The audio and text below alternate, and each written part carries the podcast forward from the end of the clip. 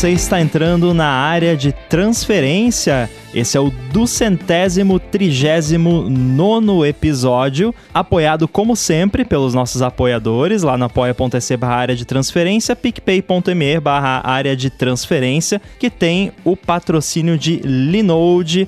Eu sou o Guilherme Rambo e estou aqui com os meus amigos de sempre. Casa cheia hoje, Marcos Mendes, Coca e Bruno Casemiro. Tudo bom, pessoal? Excelente. Oi, bem, e aí, beleza? Maravilha, maravilha. Eu tô com o Coca Unlock instalado aqui agora, mas o, o mecanismo de desbloqueio do meu Mac Mini mudou de uns dias pra cá. Ah, conte, conte. Pois é, a Apple agora tá vendendo aquele Magic Board com Touch ID separado, né? Que Ah. veio com o, o novo iMac, ela tá vendendo separado. E é claro que eu tive que comprar um pra mim, né? Então eu tô com ele aqui. Quem tá aqui na live tá, tá vendo aqui, ó, o teclado bonitinho. Que coisa bonita. É, só tem a versão Silver pra vender separado, não tem nenhuma outra cor, né? Então, se você quer, vai ter que ser essa cor, mas é a mesma cor do Magic Board que eu já tinha, então não fez diferença pra mim. O teclado em si é igual ao Magic Board, o outro mudou um pouquinho o visual dele e tal, mas o mais legal é que ele tem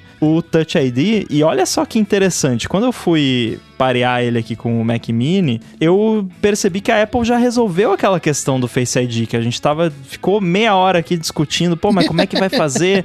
que tem que confirmar o Face ID com o botão não sei o que. É simples. Quando eu fui parear o teclado Touch ID, apareceu um desenho lá, ó, pra você confirmar com segurança o pareamento, você tem que dar dois cliques no botão de liga-desliga do Mac Mini.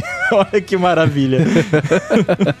Olha só. pois é. E aí, quando você comentou isso, eu falei, é verdade, eu fiquei de fazer esse teste, né? Eu, eu apertei duas vezes o botão, não fez nada, eu falei, pronto, tá dada a solução aqui, exatamente isso. É, porque o botão, ele. Se você aperta ele, sei lá, por um segundo, ele bota o Mac pra dormir. Se você fica Uhum. segurando, ele, né, força desligar. Mas se você dá dois toques rapidinhos, ele não faz nada. E, inclusive, isso talvez explique por que esse teclado só tá disponível nos Macs, só pode ser usado com os Macs M1. Que talvez seja porque esse gesto de confirmação via hardware não foi implementado nos outros Macs antes do, do M1. Muito bem, e de experiência geral, alguma coisa digna de nota? Ou ele funciona exatamente como devia e por isso, beleza, quem já usou com Touch ID na vida já sabe como é que é e, e bora. funciona exatamente como você espera que um Touch ID funcione. Ele tem, assim, um micro delayzinho que é quase imperceptível, mas você- ele não é tão rápido quanto o Touch ID do MacBook Air, por exemplo, que já tem o Touch ID embutido. Ele é... uh, 300 milissegundos, talvez, um, um pouco mais lento, mas porque tem que né, fazer a transferência via Bluetooth, mas assim, no- na prática não faz diferença nenhuma e dá pra continuar usando o lance do Apple Watch ao mesmo tempo, então o que for mais conveniente na hora ali você usa. Tem o botão, né? Porque o botão onde fica o Touch ID dele é um botão só que o clique desse botão não é que nem um clique dos outros das outras teclas. Ele é mais como um botão e não como uma tecla. E eu não sei Entendi. exatamente para que, que serve esse botão. O que eu sei é, quando eu chego no Mac agora, eu aperto esse botão já com o dedo no sensor, que eu cadastrei o indicador da mão direita, já toco ali com o dedo no sensor e esse botão acorda o Mac. O que ele faz em outras circunstâncias, não sei, não vou apertar aqui agora porque, né, vai que é o botão de autodestruição do Mac, né? Mas enfim, tá, até é um botão meio diferentão ali. É, mas é isso, é, um- é uma boa experiência. Quem tem aí um Mac M1, né? Um Mac M1, o Mac Mini, né? O único que faz sentido, basicamente. Ou se você, né, sei lá, tem um Mac, MacBook Air e usa ele com um monitor externo, em clamshell ali também. Vale a pena. É, é um bom teclado pra quem gosta do, do Magic Board, enfim. É, fica aí a, a recomendação. E ele vem também na caixa com aquele cabo Lightning diferentão, né? Que parece uma corda. Que até eu lembro que sabe. teve um rumor, uma época que isso ia vir com um iPhone. E no fim acabou que veio com esses acessórios. Era rumor, né? Exatamente. É, o cabo existia, só erraram pra que que era, né?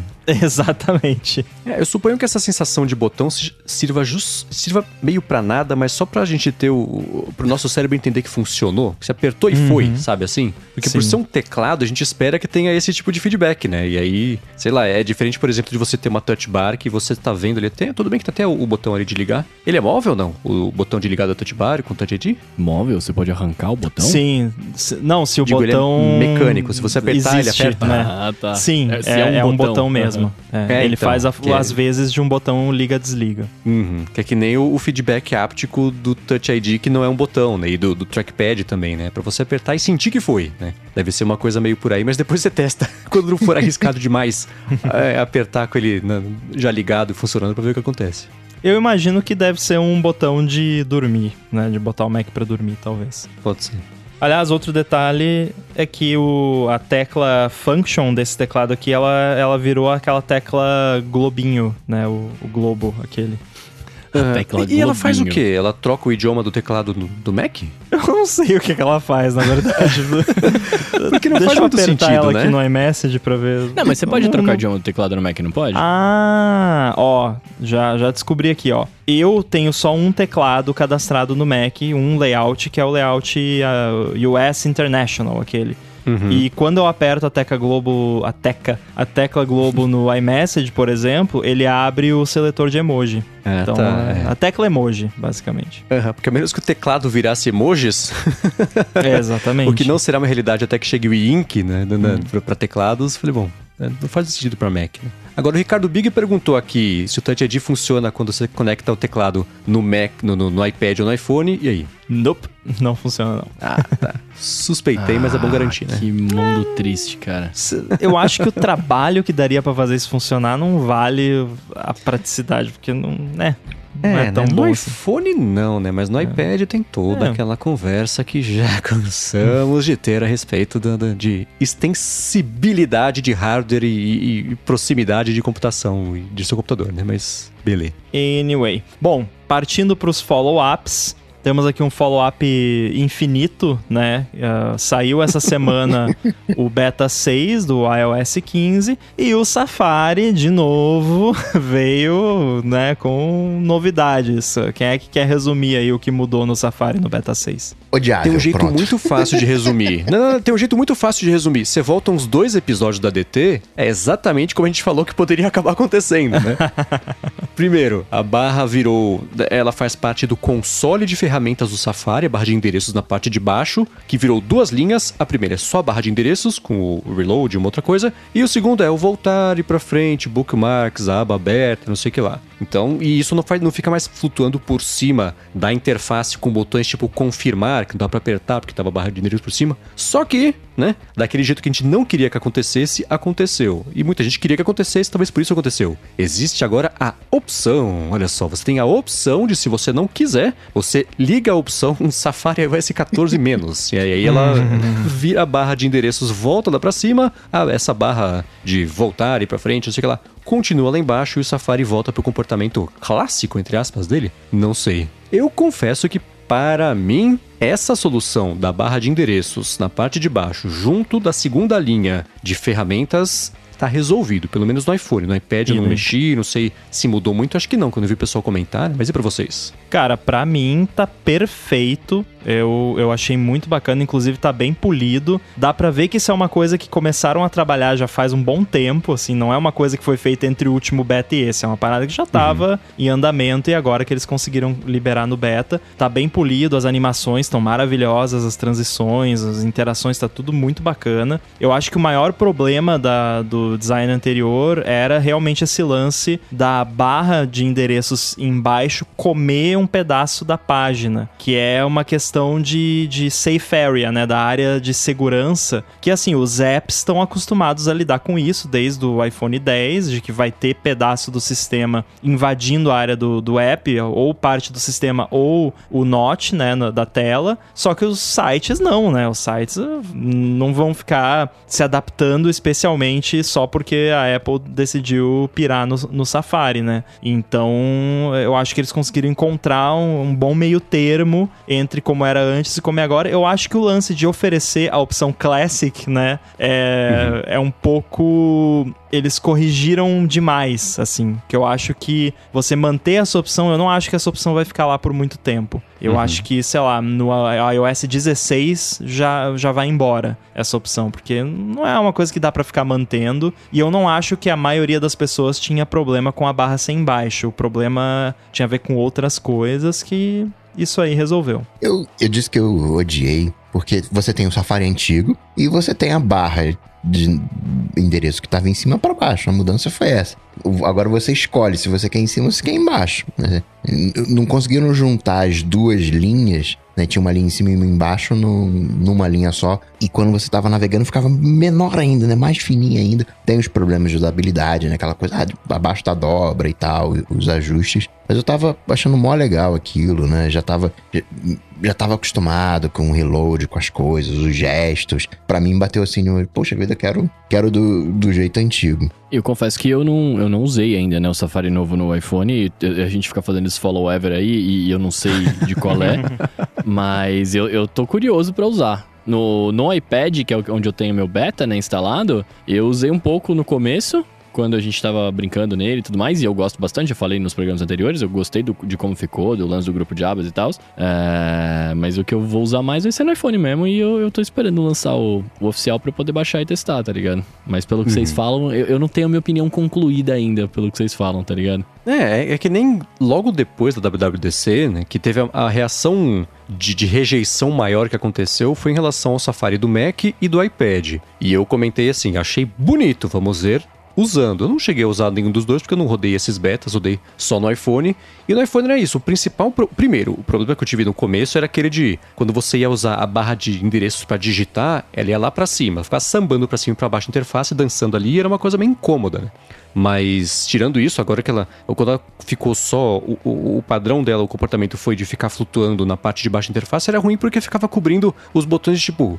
Confirmar, comprar, fazer pedido, que fica geralmente embaixo mesmo da interface, né? E a internet inteira não ia se redesenhar só porque o Safari agora do iOS 15 tem lá um botão. Não, não ia fazer isso. Então, integrar isso na barra de baixo eu achei que foi a solução perfeita. Eu, eu esperar, eu imaginava, o meu palpite é que o comportamento dessa barra de baixo ia ser parecido com o comportamento do Apple Maps, que é tipo uma gavetinha de utilidades mesmo, né? Você arra, ela, ela, ela, ela tem um comportamento diferente desse da própria barra de, de endereços e do console agora do Safari, porque você arrasta pra cima e ele mostra mais funcionalidades mesmo, ali que você consegue tirar proveito do mapa que tá aberto. Então eu achava que ia ser uma coisa meio parecida com isso, pra você acessar direto favoritos, histórico, abas abertas, ia ser uma coisa meio por aí, mas esse caminho de colocar os botões, as partes que você faz ações na parte de baixo, é uma coisa que já deveria ter acontecido muito antes, quando os telefones começaram a ficar inalcançáveis lá em cima, né? Ao invés de fazer o alcançabilidade, traz a interface pra baixo pra gente apertar com os nossos botões é. de, de mão de macaco. E funciona, né? Mas tudo bem, é um processo e,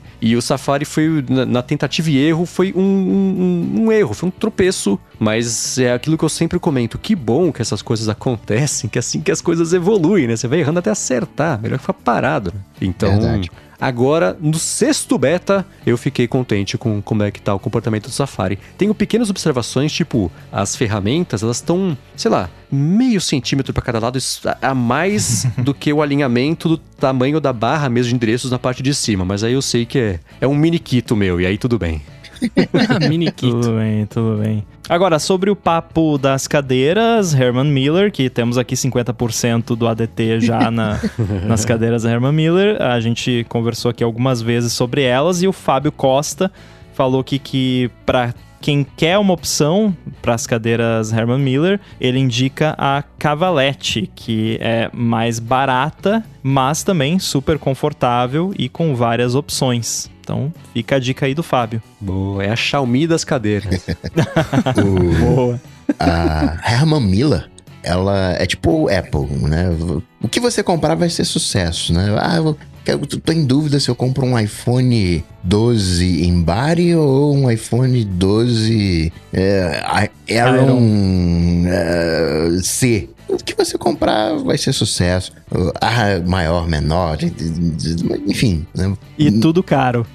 tudo caro, incomoda no bolso. Mas vou te falar que ela não foi a cadeira mais confortável que eu já sentei na vida. Eu perguntei aqui, ô, do assento é, deslizável, porque me falaram que era uma cadeira japonesa, mas pode ser Miguel, pode ser uma Xiaomi, uma cadeira chinesa. Que quando você. é, a, essa, as, du, as duas Miller, quando você reclina, o banco, o assento, fica horizontal ao solo. Ele vai um pouquinho para frente, mas fica horizontal ao solo. Que nem as cadeiras gamers que ficam horizontal ao solo. Não é num, um L que a tua perna levanta quando você reclina. Essa, o assento vai para frente, tipo aqueles sofás. Não sei se vocês já viram. Ah, sim. Que você vai deitando, ela escorrega e tem uma versão dela que tem um apoio de pra perna também, né? Apoio de joelho. Acho que era Ergo Human, alguma coisa assim. Assim, muito, muito, muito, muito confortável. Tem várias alternativas de, de, de cadeira, vale a pena dar uma olhada mesmo. Pô, mas apoio pro pé aí parece cadeira de salão de beleza, sei lá. tem, uma, tem uma estação de trabalho, não sei se vocês já viram, que parece uma estação gamer, que é uma cadeira, tem uma bandeja, né, para você colocar o teclado, tem um apoio pro monitor, custa 20, 30 mil dólares que você reclina totalmente. É tipo uma cadeira de dentista. Imagina uma cadeira de dentista, só que sem um dentista para você. É boa, hein? E você reclina, que, bom, né? que você deita e você fica olhando, né? O que seria para cima, né? Você fica olhando pro monitor para cima. Essa eu tinha vontade de, de, de, colocar no meio da sala, assim. E eu adorar, né? decoração, assim, uma cadeira dessa no meio da sala. É, você não me vendeu muito bem falando que é cadeira de dentista, porque aí, né? A parte do sem o dentista ajudou um pouco, mas. Eu, eu, tentei achar rapidinho aqui, não consegui. Se eu achar, eu vou colocar nas notas do episódio e, e posto aqui também para quem tá vendo ao vivo, que era uma estação dessa, tipo, gravidade zero, assim, você tá trabalhando quase deitado e tinha um Mac G3, é um uma foto super antiga, assim, dele apontando para baixo, a pessoa ali deitada com o Mac por cima dela, assim, parecia uma coisa falando que aflitivo, cara, esse negócio desse Mac vai na sua cabeça, mas parecia ser extremamente confortável, apesar de, de você olhar e o aspecto tá meio estranho. Vou tentar achar para postar pra quem tá vindo ao vivo e colocar no, na nas notas do episódio também. Boa. Agora, follow-up sobre ah, o nosso assunto da semana passada, bastante complexo e polêmico e que nós não resolvemos nada, como de costume, que era a questão lá da Apple, né, e do CSAM escaneando ah, por imagens de abuso infantil. Tivemos aí mais informações liberadas ao longo da semana. A Apple parece que todo dia faz um briefing novo e libera mais um PDF lá com mais informações. é, soltaram alguns detalhes interessantes. Teve uma entrevista do Craig com a Joanna Stern, lá do Wall Street, que sempre fantástica nas entrevistas dela e foi uma entrevista interessante, embora curta. E ao menos uma informação assim que ressaltou nessa entrevista foi que o Craig falou que o limiar lá que nós inventamos aqui na nossa conversa, que é, seriam de 10 imagens, na verdade é na ordem de 30, ele falou. Então deve ser umas, umas 30 ali, né? É, agora, vocês viram é, essas informações novas que, que saíram? Mudou alguma coisa na visão de vocês que vocês trouxeram semana passada? Eu já adianto aqui que o meu ponto de vista permanece basicamente inalterado. Olha, eu tomei um susto quando ele falou é mais, são mais ou menos 30 fotos, que eu achei um limite muito alto. Eu sei que é com isso que você garante que você tem essa chance de acontecer um falso um, um, de dar um resultado errado em uma em um trilhão por ano? Quanto que era? Era um número absurdo assim? Um em um trilhão por ano. É, então, uh, ok, né? Assim, você garante, mas poxa, 30 fotos? Eu achava que seriam tipo quatro. Uma, puxa, pode ser um engano, duas por receber no WhatsApp, três, nossa, insistiram, mas quatro não dá pra estar tá errado, mas 30, falei, caramba. Tirando essa parte, é, foi curioso observar também uma coisa que a gente, não é nem que a gente especulou, mas que a gente discutiu aqui na semana passada. Primeiro, o jeito super estabanado que foram feitos os dois anúncios ao mesmo tempo, de coisas bem diferentes, que eram óbvio que seriam entendidas como uma coisa só. Ele reconheceu isso, isso eu achei Sim. impressionante, porque é raríssimo isso acontecer. E é louco como isso aí é, é uma coisa de edição, muito mais do que a mensagem que ele passou em nome da Apple, ou, ou como o Wall Street Journal fez, que o vídeo abre com ele e falou assim: a forma como fizemos foi estabanada. E aí ela começa: não é todo dia que alguém da Apple fala isso, mas fez o que aconteceu e cá estamos nós.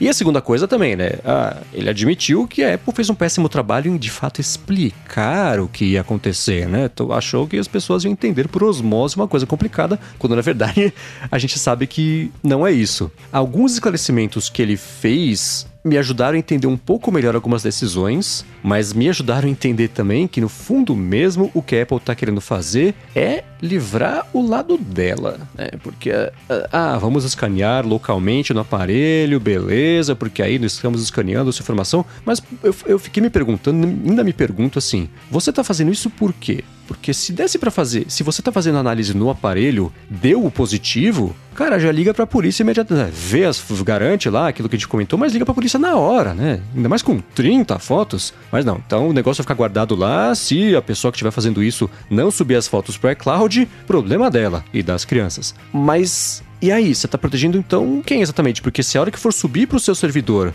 você for alertar a polícia, porque você não quer que isso fique em seu poder, né? E aí tem toda a discussão que a Jonas Stern trouxe para a conversa com o Craig, assim, tá, mas de quem que é o iPhone? É da Apple?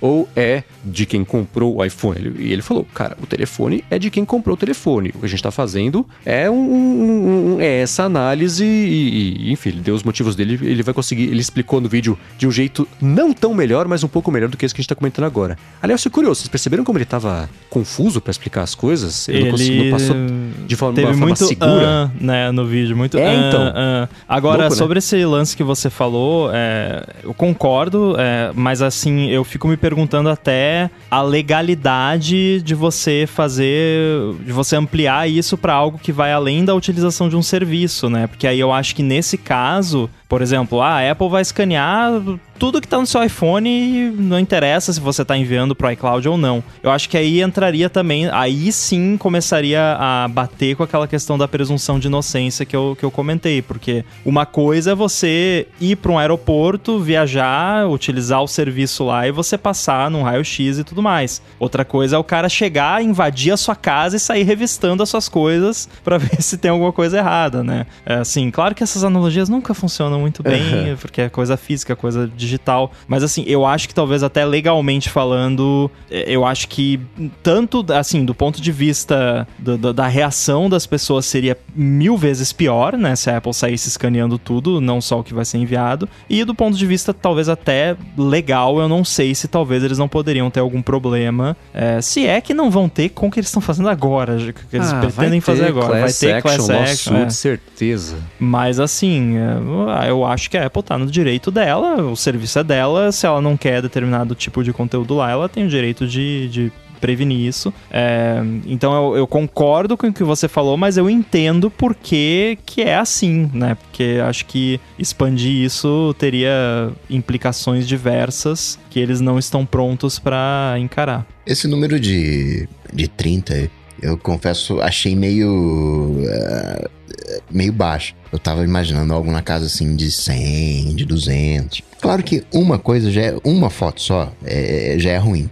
Né? Não necessariamente ter, sei lá, 100 fotos seriam 100 vezes pior, né? Não, acho que não, não, não é por aí. Mas eu falo de.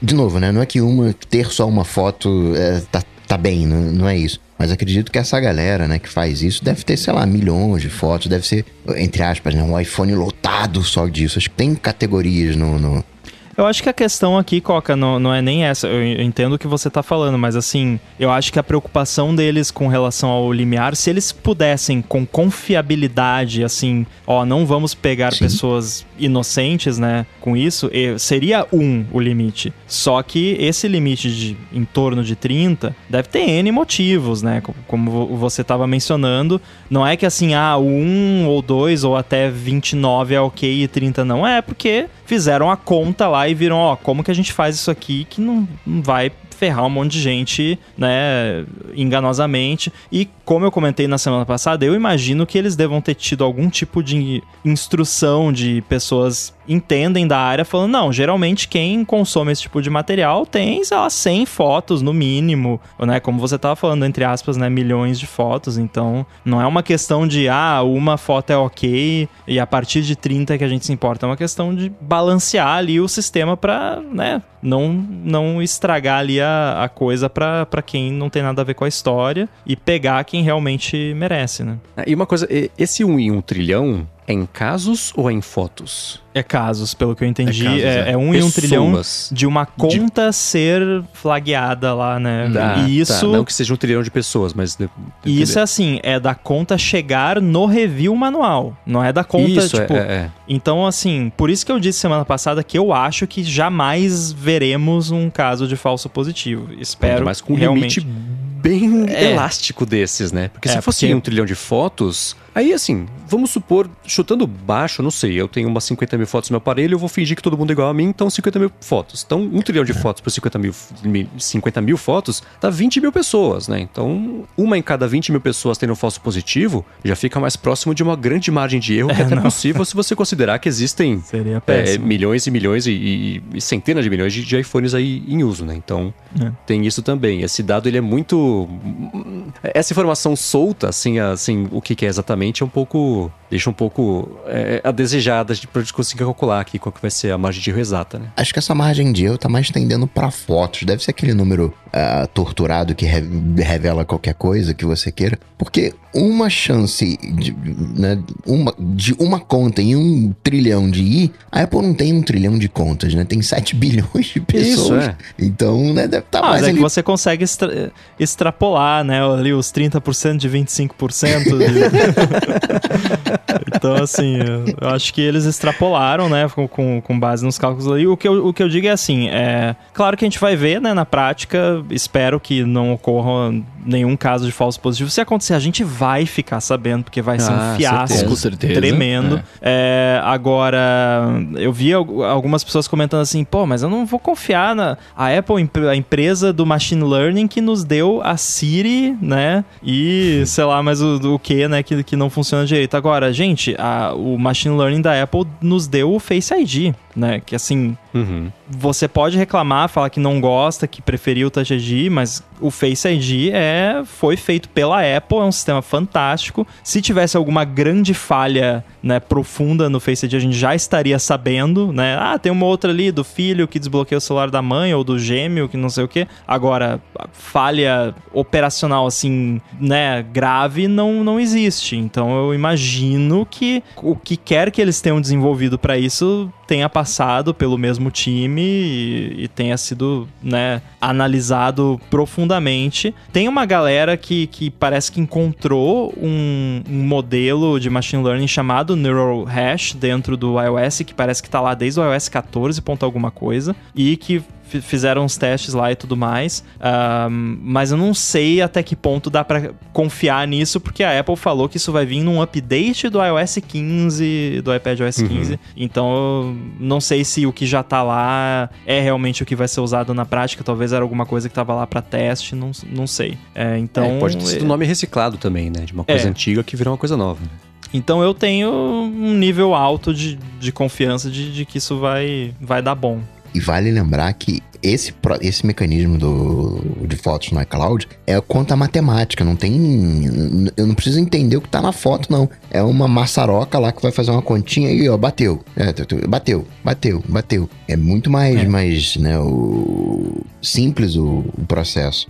Sim, e, e o Rambo comentou uma coisa interessante. né? A, cara, a Siri, além do, do, do estrago que ela causa no mundo só por existir, ela causa um estrago de imagem de tecnologia muito grande, né? Porque a gente pensa em inteligência artificial, machine learning, Apple direto é a Siri, direto é uma porcaria. Mas todo o resto que não envolve a Siri, que a gente usa sem nem perceber que isso é machine learning, como o Rambo comentou mesmo, o próprio Face ID, é isso, o Touch ID com isso também, e com tudo, sugestão, enfim, né? Todo o sistema, isso permeia tudo. E aí, e por total coincidência, eu vi nessa semana, até puxei agora de novo o dado aqui pra falar direitinho, que a CB Insights publicou que desde 2010, das grandes de tecnologia, Apple foi a empresa que mais comprou empresas de inteligência artificial, que não é machine learning, mas é prima uma coisa da outra. Ela comprou 29. O Google, que é o Google, comprou 15. Comprou, né, um pouquinho mais da metade disso. Depois veio o Facebook com 13, Microsoft com 12 e Amazon só com 7. Então, é, por um lado, você vê que todo o resto de inteligência artificial e machine learning está sendo empregado em outras coisas que funcionam tão bem que são invisíveis, que acho que é o propósito de toda boa tecnologia, mas a Siri é sempre o, o- o tropeço Coitado. nesse caminho para fazer isso aí, né? É, pois é, o- a, a gente eu comentei do Face ID porque é o exemplo mais claro que, assim, você confia a segurança do seu aplicativo de banco com Face ID, você paga, né, com cartão ali no, no Apple Pay usando Face ID, então é uma parada de confiança. Mas, assim, não podemos nos esquecer também, Deep Fusion na, na câmera, o próprio próprio modo retrato, várias paradas que eles fazem com vídeo, que, que também tem machine learning, o próprio modo noturno da câmera também tem machine learning. São aplicações né, mais soft, assim, né? Não são tão. Né, se der um erro no modo retrato ali, não é o fim do mundo, né? Mas, de qualquer forma, é, é machine learning que a Apple faz faz muito bem. Tanto é que a galera nem pensou até. Vou fazer um jabá aqui da minha coluna no UOL. Eu escrevi um tempo atrás justamente um artigo falando sobre o quanto que a Apple usa machine learning e as pessoas não percebem, né? Que a, a Apple é não tem assim uma fama de ser uma empresa, não, não, é, não tem a fama do Google, por exemplo. Não, o Google tudo é machine learning, é né, um expoente do machine learning, mas a Apple tem muito machine learning, só que ela simplesmente deixa isso quieto lá, ela não fica exaltando o machine learning propriamente dito, ela cria os recursos lá que é, se baseiam no machine learning e você usa e nem percebe. É que nem hoje em dia tá que nem carro, né? A gente pisa no freio, acho que a gente tá freando. Mas não, o carro tá freando sozinho. A gente só informou para ele, para. Uhum. E ele tá fazendo as contas é. pra roda não travar. Você vai fazer a curva, o carro vai inclinar, ele levantar uma suspensão, abaixar a outra. A gente acha que tá dirigindo. Só dá uma dica, é, né? Ó, quem sabe você freia agora. Aparece o clipe. Parece que você deveria estar freando agora. e, e um último ponto só que eu quero falar sobre isso, que eu pensei mais nessa semana e começou a fazer cada vez mais sentido, é que esse lance inteiro da análise de fotos sem analisar o conteúdo das fotos, mas ainda assim saber o que está certo, o que está errado, o que é proibido, o que não é, o que é legal, o que é ilegal, começando por é, abuso infantil, é criptografia completa de fotos ponta a ponta para imagem do iCloud. Não tem nenhum outro motivo para Apple mostrar que, escuta, conseguimos pegar coisas legais sem olhar o que está acontecendo. Apesar Apesar Uau. de que a gente pode olhar se a gente quiser, né? A gente tem a chave para ver o que, que tá lá. Então, é, antes de passar a tranca e falar, mas meu Deus, o que serão das criancinhas? Ela apresenta a solução. Tá aqui, estão seguras. O que será das criancinhas? Já temos a, a resposta. Exatamente, né? A gente sempre brincou com isso aqui, agora é um exemplo real de uma coisa dessa e que e o que é diferente, por exemplo, né? Acho que deu uma discussão sobre isso essa semana, do caso do WhatsApp no Afeganistão, com o Talibã tendo usado o WhatsApp para organizar a tomada do país, tendo é, é, promovido a rendição de oficiais do governo pelo WhatsApp. Eles, eles fizeram tipo um hotline, uma linha direta de rendição e de da população Nossa. pedir ajuda e não sei o que lá. Organizaram todo o lance lá no Afeganistão pelo WhatsApp, porque criptografado, não dá pra saber falar o Facebook. E aí, o Facebook falou, e aí o quê? Eu não consigo mexer no que eu não consigo ver. É assim é. que são as coisas, né? Então, é, é essa precaução para contra-atacar esses problemas todos que são naturais de qualquer tipo de tecnologia criptográfica, é, pelo menos da parte de abuso infantil, a Apple está investigando. É, é alguma coisa. De novo, né? Vamos tropeçar e caminhar e tatear o, o, o, o novo solo ali até achar o caminho certo para seguir. Então, e aí, só que aí entra o que eu tava falando na semana passada, que eu, eu, tava, eu tava tomando banho hoje, inclusive, né? Eu só tomo banho uma vez na semana. Eu espero que você faça todo comecei... dia, né? Falou de uma maneira, ah, banho hoje. É que ficou parecendo que era isso, não, eu tomo Foi um evento, né? é. E eu tava pensando justamente o que a gente tava falando na semana passada, so, sobre esse lance que eu falei do meu ponto de, ah, putz, mas eu não sei o que, que eu acho, etc. Mas é que isso que o Mendes falou agora é, é, é um pouco do que eu tava pensando, assim, tá ligado? Porque é, é, é o começo de uma. É, é, é um começo nobre pro fato das, deles estarem olhando as fotos ou estarem querendo ler mensagem, etc. Então, tipo assim, no, no, por alguns anos, tipo, não, ó, a gente não lê, a gente só vê aqui, não sei o que, a gente só pega no algoritmo, sei lá o que, blá blá. Daqui a um tempo, de repente, pode começar assim: olha, a gente vai começar a ver, a gente não vai ver direito a foto, a gente vai ver alguma só, sabe assim? Pode começar aos poucos indo isso e aí vai chegar no momento que vai acabar. Vai, não vai ter mais o lance da privacidade, que é o que vocês falou agora, agora de Istambul lá, tipo, organizou tudo pelo WhatsApp. Ah, o WhatsApp não pode fazer nada, mas peraí, é um bagulho, é um bagulho que, que hum, tirou vidas das pessoas, será que não podia ter sido evitado? Então começa esse, essa a justificativa da segurança acaba tirando mas, a privacidade, a... o que também não é ruim, né? Ao Só mesmo tempo, aí, Bruno, né? Mas, enfim. Essa questão é delicada pelo seguinte: aí você Muito. já tem o WhatsApp fazendo controle social. A gente pode concordar ou não com o Talibã, e, enfim, é, aí entra numa discussão política. Mas no final das contas, uhum. é maioria, né? Ou, ou, mais forte, enfim, como você queira colocar. Se houve. Se, ah, os caras mataram. Sim, mataram. Mas e se não tivesse o WhatsApp, eles tivessem que ir no braço? de alguma maneira, eles até poderíamos imaginar que morreu menos gente porque eles conseguiram negociar. Tem determinadas coisas, né?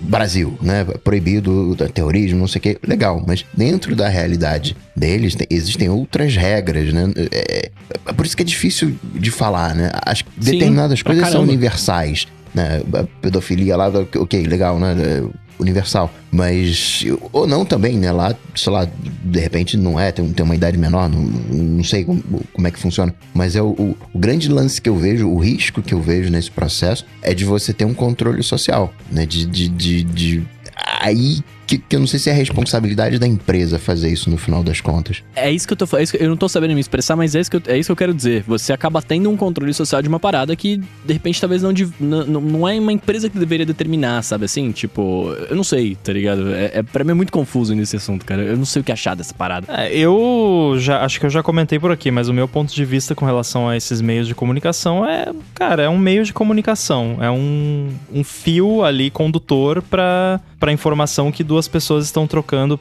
de forma privada entre elas, duas ou mais pessoas, enfim. Eu não vejo problema nisso. Assim, ah, mas vai falar sobre coisa, ah, vai combinar golpe, não sei o que. Vai. Assim, assim como poderia fazer por telefone, por mensagem de fumaça, por carta, por, sabe?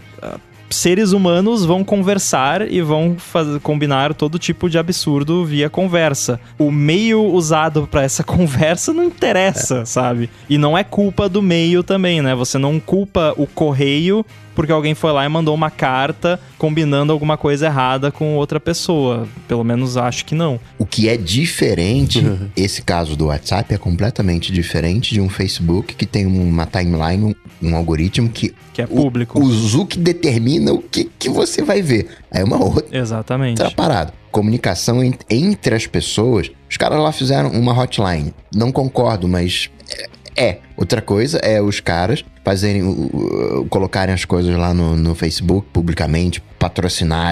Aí é uma outra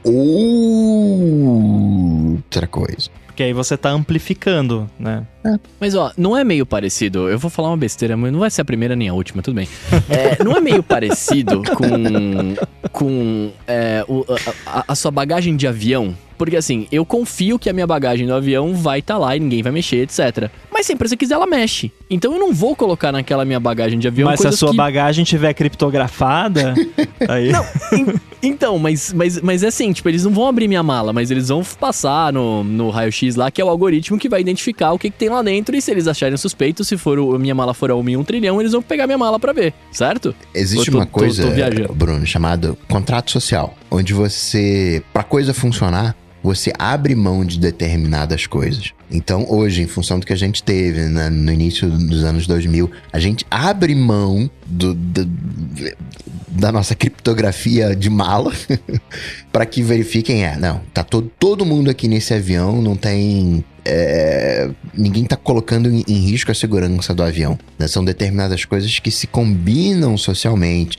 E aí tem as regras, né? Tem é, as leis, os governos e, e afins. Então tem. A gente cede. né? Se a gente fosse totalmente fechado, é, não dá. Tem um. Tem um a gente cede parte da nossa privacidade pro Estado nos supervisionar, sei lá, né? Vai lá um juiz, dá, faz lá busca apreensão lá, não sei. Né? Tem um. Tem um, um meio do caminho. Eu, eu, eu- é, eu- mano, a gente, tá, a gente tá na mesma linha, eu só não tô sabendo me expressar, mas, mas eu, concordo com tudo isso, concordo com o contrato social, a gente não, não, não vive sozinho no mundão, né? Tem, tem isso, a gente vive sociedade, tem regras que são pra todos e, e é por e é isso. Mas é que, sei lá, a, a gente tá num momento do mundo, principalmente, que é, eu, Bruno, pelo menos, eu não tenho opção. Eu não vou sair, eu não vou lá abandonar o meu, meu ecossistema da Apple aqui, porque eu gosto muito. Ele, ele né, eu eu tô abrindo mão da minha super, da minha, entre aspas, privacidade das minhas fotos, porque não é isso, eu sei que não é, tá? Eu sei que não é isso. Mas eu tô abrindo mão de algumas coisas que eu não sei se eu concordo ou não, porque eu quero ficar naquele ecossistema que me ajuda pra caramba, né? Mas, de novo, E talvez você é chegue um nativo. que eu sou, exatamente. mas, talvez chegue um, mas talvez chegue um momento que, tipo assim, é, eu posso discordar muito mais, só que eu não vou ter pra onde correr. Porque aí, enfim, não tem como a gente viver Cara, no mundo, você eu, pelo menos. sempre tem pra onde correr. Chama-se colinas. Corra para as colinas. mas, é, então, mas é isso, e eu não quero, né? Então, sei lá. mas tudo bem, desculpa, gente. Eu tô aqui com essa minha vibe de pensamentos aqui só.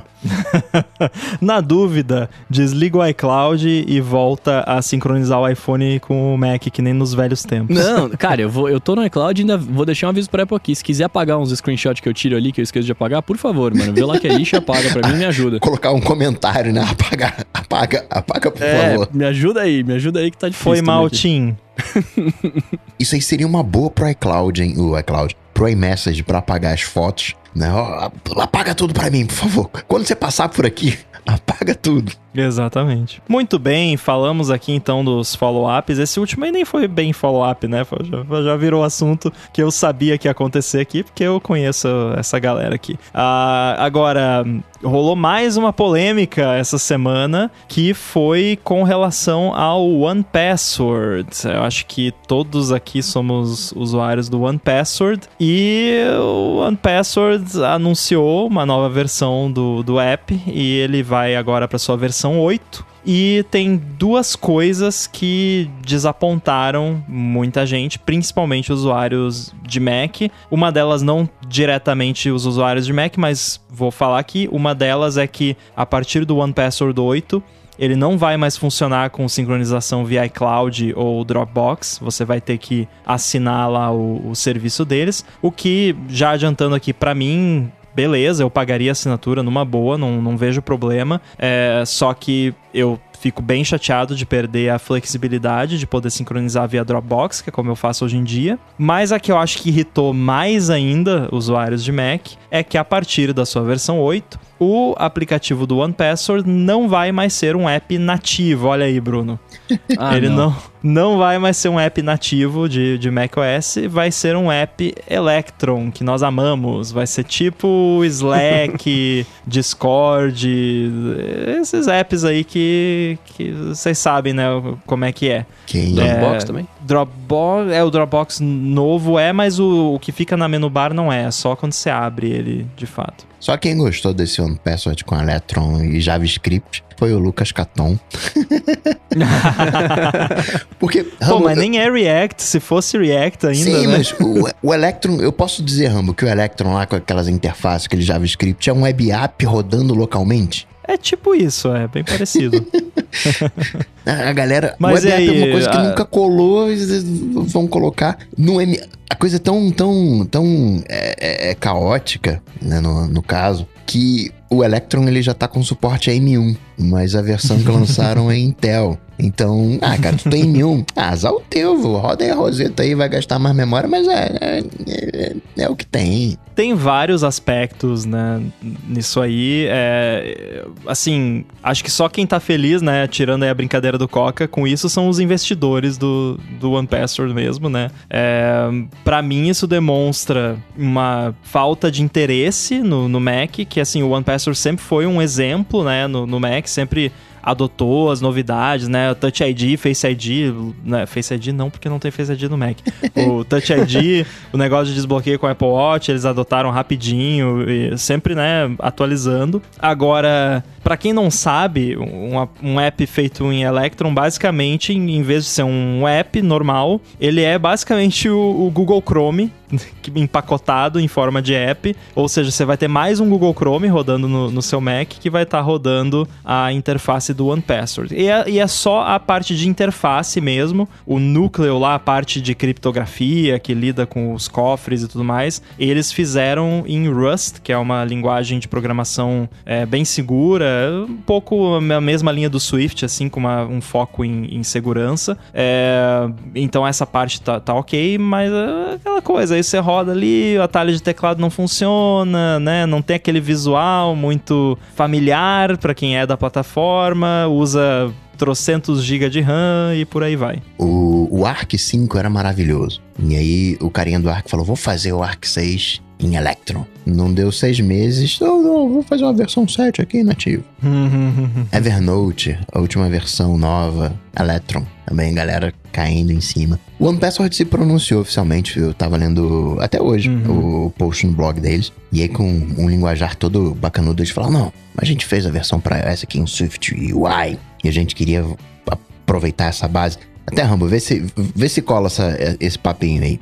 Que SwiftUI no Mac, mas se a gente fizesse isso, a gente teria que escrever, reescrever muita coisa, mas tudo bem, a gente reescreveria. Só que o SwiftUI não é compatível com os macOS mais antigos. Aí, bom, já tem o Electron no Windows, já tem ele no Linux, vamos empurrar também no Mac, pronto, fica só uma versão tudo pronto. Em vez de ter que fazer mais duas versões, SwiftUI para os macOS é, recentes e uma versão nativa né, para os anteriores, o Electron todo mundo. Eu, eu achei muito engraçado isso, porque assim, é muito mais fácil defender essa decisão é, de fazer uma parada cross-platform, né, usando Electron, quando você é uma empresa nova que tá começando do zero, né? Ah, eu tenho um app aqui que eu vou começar do zero e eu quero para Linux, Windows e Mac e não quero ter que criar uma versão separada para cada um. Vai de Electron, beleza, vai ter todos esses poréns, mas pelo menos, né, uma decisão que faz sentido. Agora, o OnePassword já tem o app perfeito funcionando no Mac, nativo, que eles devem ter, deve ter ali décadas de engenharia investidas, milhões e milhões de dólares de engenharia investidos, e eles vão jogar isso no lixo e trocar por uma versão Electron, porque em SwiftUI não deu certo. Mas quem disse que eles precisavam fazer em SwiftUI? Continua fazendo a, a versão que já tá, que já tá funcionando, né? É, que é uma coisa que é, existe, né? Esse ditado, né? Em time que tá ganhando não se mexe e desenvolvedor sabe muito disso, assim. Esse lance de, ah, vamos reescrever, isso não dá certo, sabe? Não, você tem a parada, e não é assim, tá, tudo bem, por trás dos panos pode estar tá tudo grudado com duct tape e chiclete, né? Isso a gente não sabe. Mas assim, do ponto de vista de usuário, o app do OnePassword pra mim é maravilhoso. Eu não vejo é. problema nenhum na versão 7 atual, tô usando aqui, feliz e, e tudo mais. E aí você jogar tudo isso fora pra, pra trocar, sabe? Claro, é eu concordo com eles que, assim, acho que para um app do nível do, do OnePassword, talvez o SwiftUI não não atenda ainda no Mac, mas essa também não era a única opção. Se eles queriam realmente abandonar a versão atual, que eles têm que, para mim, continua não fazendo o menor sentido, porque é um desperdício, é, poderiam pegar a versão de iPad e trazer pro Mac com Catalyst, que tá aí, tá. Ah, não ia ser a mesma coisa, né? O, o, aplicativo Catalyst, ele é melhor que Electron, mas não é como um app nativão mesmo, o AppKit, mas beleza, o iMessage tá aí, é, é Catalyst e o pessoal tá feliz. Então, assim, daria para fazer também. O OnePassword entra numa categoria, é, vou chamar aqui de Zoom da vida. Porque uhum. uma coisa é o OnePassword de 10 anos atrás, que foi feito por oito mãos, quatro carinhas lá que fizeram o OnePassword acontecer. Isso é uma coisa. Hoje a gente tá falando de um unicórnio tá com 2 bilhões de dólares quase de valorização de, de, de, de, de mercado. É um zoom, cresceu, não, não, mudou o escopo. Não são quatro carinhas. Caramba, ó, não, não, não, não tem. Claro que existe um mito de homem-hora, né? Se precisa lá de 100 homens-horas para fazer, se você colocar 100 homens, não vai nascer ou não vai nascer, não vai ser feito em uma hora, mas né, não sei, não, não, não estranho. É, é, é, louco pensar que. Assim, imagine Steve Jobs, onde quer que ele esteja, olhando esse monte de web app, falando assim: Eu falei uhum. Sweet Solution, né? a desculpa que ele deu na, na criação do iPhone para não ter App Store assim: Vamos fazer web apps, gente. É tipo aplicativo, só que na Ou web. o contrário, né? Ele teria ganha. escrito um post Thoughts on Electron. é, né? É verdade. Mas é, eu, eu como usuário de OnePassword, penso o seguinte: eu, eu olho para o OnePassword daquele jeito não pejorativo, mas como o Steve Jobs descreveu o Dropbox. Vocês são um recurso. O OnePassword para mim é um recurso. Ele não é um utilitário que fica aberto e rodando e que eu fico ativamente interagindo com ele o tempo inteiro. Então, essa troca dele para Electron e, e, até do ponto de vista, ah, vai consumir mais memória RAM só por existir. Ah, ok, eu acho que eu tenho um pouco mais de memória RAM no meu Mac hoje em dia para doar para o OnePassword continuar existindo aqui. E a interação com ele vai se manter basicamente, suponho, a mesma, né? Porque é, preciso puxar ali a senha, ele vai ter, eu vou ter ali o, conseguir puxar a sua senha, cadastrar um documento novo, uma coisa assim. Então, beleza. É chato você não ter ele como o, o, aquele termo que é assim, um bom cidadão da plataforma, né? De adotar os recursos nativos, se comportar como um app de Mac e não como um app padrão que existe no mundo e que também está instalado no Mac que vai ser exatamente igual o do Windows. Porque o aspecto do Windows, a aparência do Windows, o funcionamento do Windows é completamente diferente do, do Mac, o jeito que você interage, a experiência de interagir com isso. Isso é um ponto ruim porque, poxa, é mais legal você se sentir em casa com os apps que você usa. Mas não é uma coisa que vai me fazer, por exemplo, deixar de usar o OnePassword. Eu fico pensando também, a gente tem as informações públicas que são o retrato do momento atual. A gente não sabe o planejamento deles de um ano. Pode ser um momento de transição, porque agora a maioria dos usuários ainda não está usando o Mac com M1 e por isso ainda não dá para começar a fazer tudo com Swift, usar a mesma base do aplicativo do iOS para poder rodar no Mac também, porque é um recorte pequeno que vai conseguir usar. Então tá, esse foi o jeito que eles conseguiram fazer aí, de Mendes, evoluir o aplicativo. Ah. Nesse caso, eles no, no post do blog lá que eles fizeram, galera, sossega aí, ano que vem pinta. Eles não falaram nisso. Eles falaram: olha, a gente queria fazer um Swift UI e uma outra versão nativa. Mas deu ruim, aí a gente fica com o Electron. A realidade é que eles queriam Então. reescrever o negócio porque eles são idiota. Essa é a verdade. Porque não precisa. Tá aqui, eu tô usando, ó. Acabei de clicar no ícone aqui, ó. Abri o Touch ID, desbloqueei. Tá aqui a minha lista de senha. Por que, que tem que reescrever o negócio? Tá funcionando, entendeu? Isso que me irrita. Porque isso- tem um, um- um post, eu não vou achar agora aqui, mas, mas, uh, de um expoente do open source falando que basicamente reescrever software é um erro. Ponto. Se você já tem a parada funcionando, mantenha o que tá funcionando. Então, se fosse uma transição, espera mais um ano e mantém por mais um ano o app nativo que tá funcionando. Aí, assim, agora, antes eles eram menores, tinham menos dinheiro e eles podiam manter apps separados, Windows, Linux, Mac, etc. Agora que eles têm muito mais dinheiro e muito mais gente, eles não conseguem. Tipo, não faz Mas sentido. é aí que tá. Eles têm muito mais dinheiro, por quê? Porque agora eles têm muito mais pessoas a quem eles devem responder. Né? Eles têm todo o Exatamente. lance de. Fizeram a primeira rodada de investimento em 2019, avaliação 1 bilhão. Acabaram de fazer, fim de julho, agora a segunda rodada, 2 bilhões. Levantaram acho que 500 milhões como, como investimento. Então, eles estão nesse. Eu não compro 100% essa ideia que foi muito comentada essa semana assim. Ah, eles estão agora no ciclo de investidores e vão reportar somente para os investidores. Não é isso, mas é isso também. Isso agora está entrando na conta de planejamento de longo prazo, não é um ano, cinco, dez anos. É essa conta que se faz agora e crescimento, aquela coisa toda. Então, para adotar recursos novos, que seja uma experiência consistente em todas as plataformas, com, com, com compatibilidade universal dos recursos, isso tudo você consegue atingir de um jeito rápido, o que é sempre chato, mas ainda assim consegue atingir um jeito rápido, se você nivelar, se você usar o mínimo denominador comum. Como é que você oferece isso? Você faz uma janelinha do Chrome sem a barra de endereços que a hora que você abrir vai ser o OnePassword lá. É chato, é muito chato. E existe todo um ângulo que foi muitíssimo bem explorado pelo Jason Snell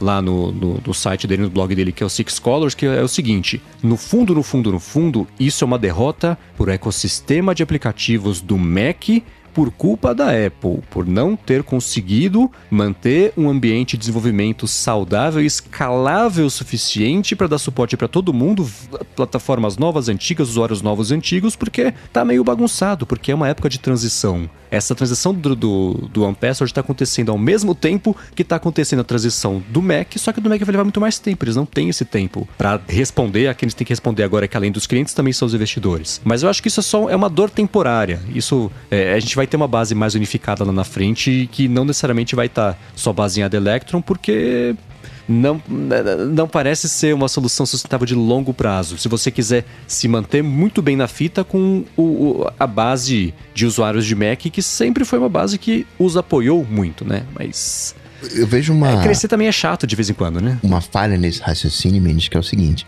Só um pontuar, né, que o, o Ramo falou da versão Linux. A versão Linux chegou depois da assinatura, tem dois anos. Não foi desde sempre, né? Era até uma reclamação da galera de Linux. Pô, A caramba, própria cadê versão para Windows, É. né? O OnePassword, se não me engano, começou no Mac, né? Não, todo no Mac. O, Windows, sei lá, 2012, 2015 foi, foi posterior. Mas o raciocínio, o- a falha nesse raciocínio que eu vejo é que a gente tá olhando pro OnePassword como uma solução é, b- pra Mac, pra gente, pro usuário Apple. E o OnePassword não é bobo, ele tem os números, ele viu as coisas, ele sabe que o iOS 15 vem com suporte, que já tem o suporte a senha, vai vir com verificação em dois passos. Quem é que vai topar, né, continuar usando o OnePassword? Por outro lado, você tem um, esse mercado empresarial que eles estão com um pezinho lá, tem questão de compartilhar senha, que eles chegam e falam, pô, vocês estão ainda compartilhando senha aqui, pode vazar a senha. Não, a, sua- senha tá seguro. É uma maneira, né, se eles conseguirem, sei lá, uma, é, um padrão de qualidade, um ISO, qualquer coisa da vida, ó, não,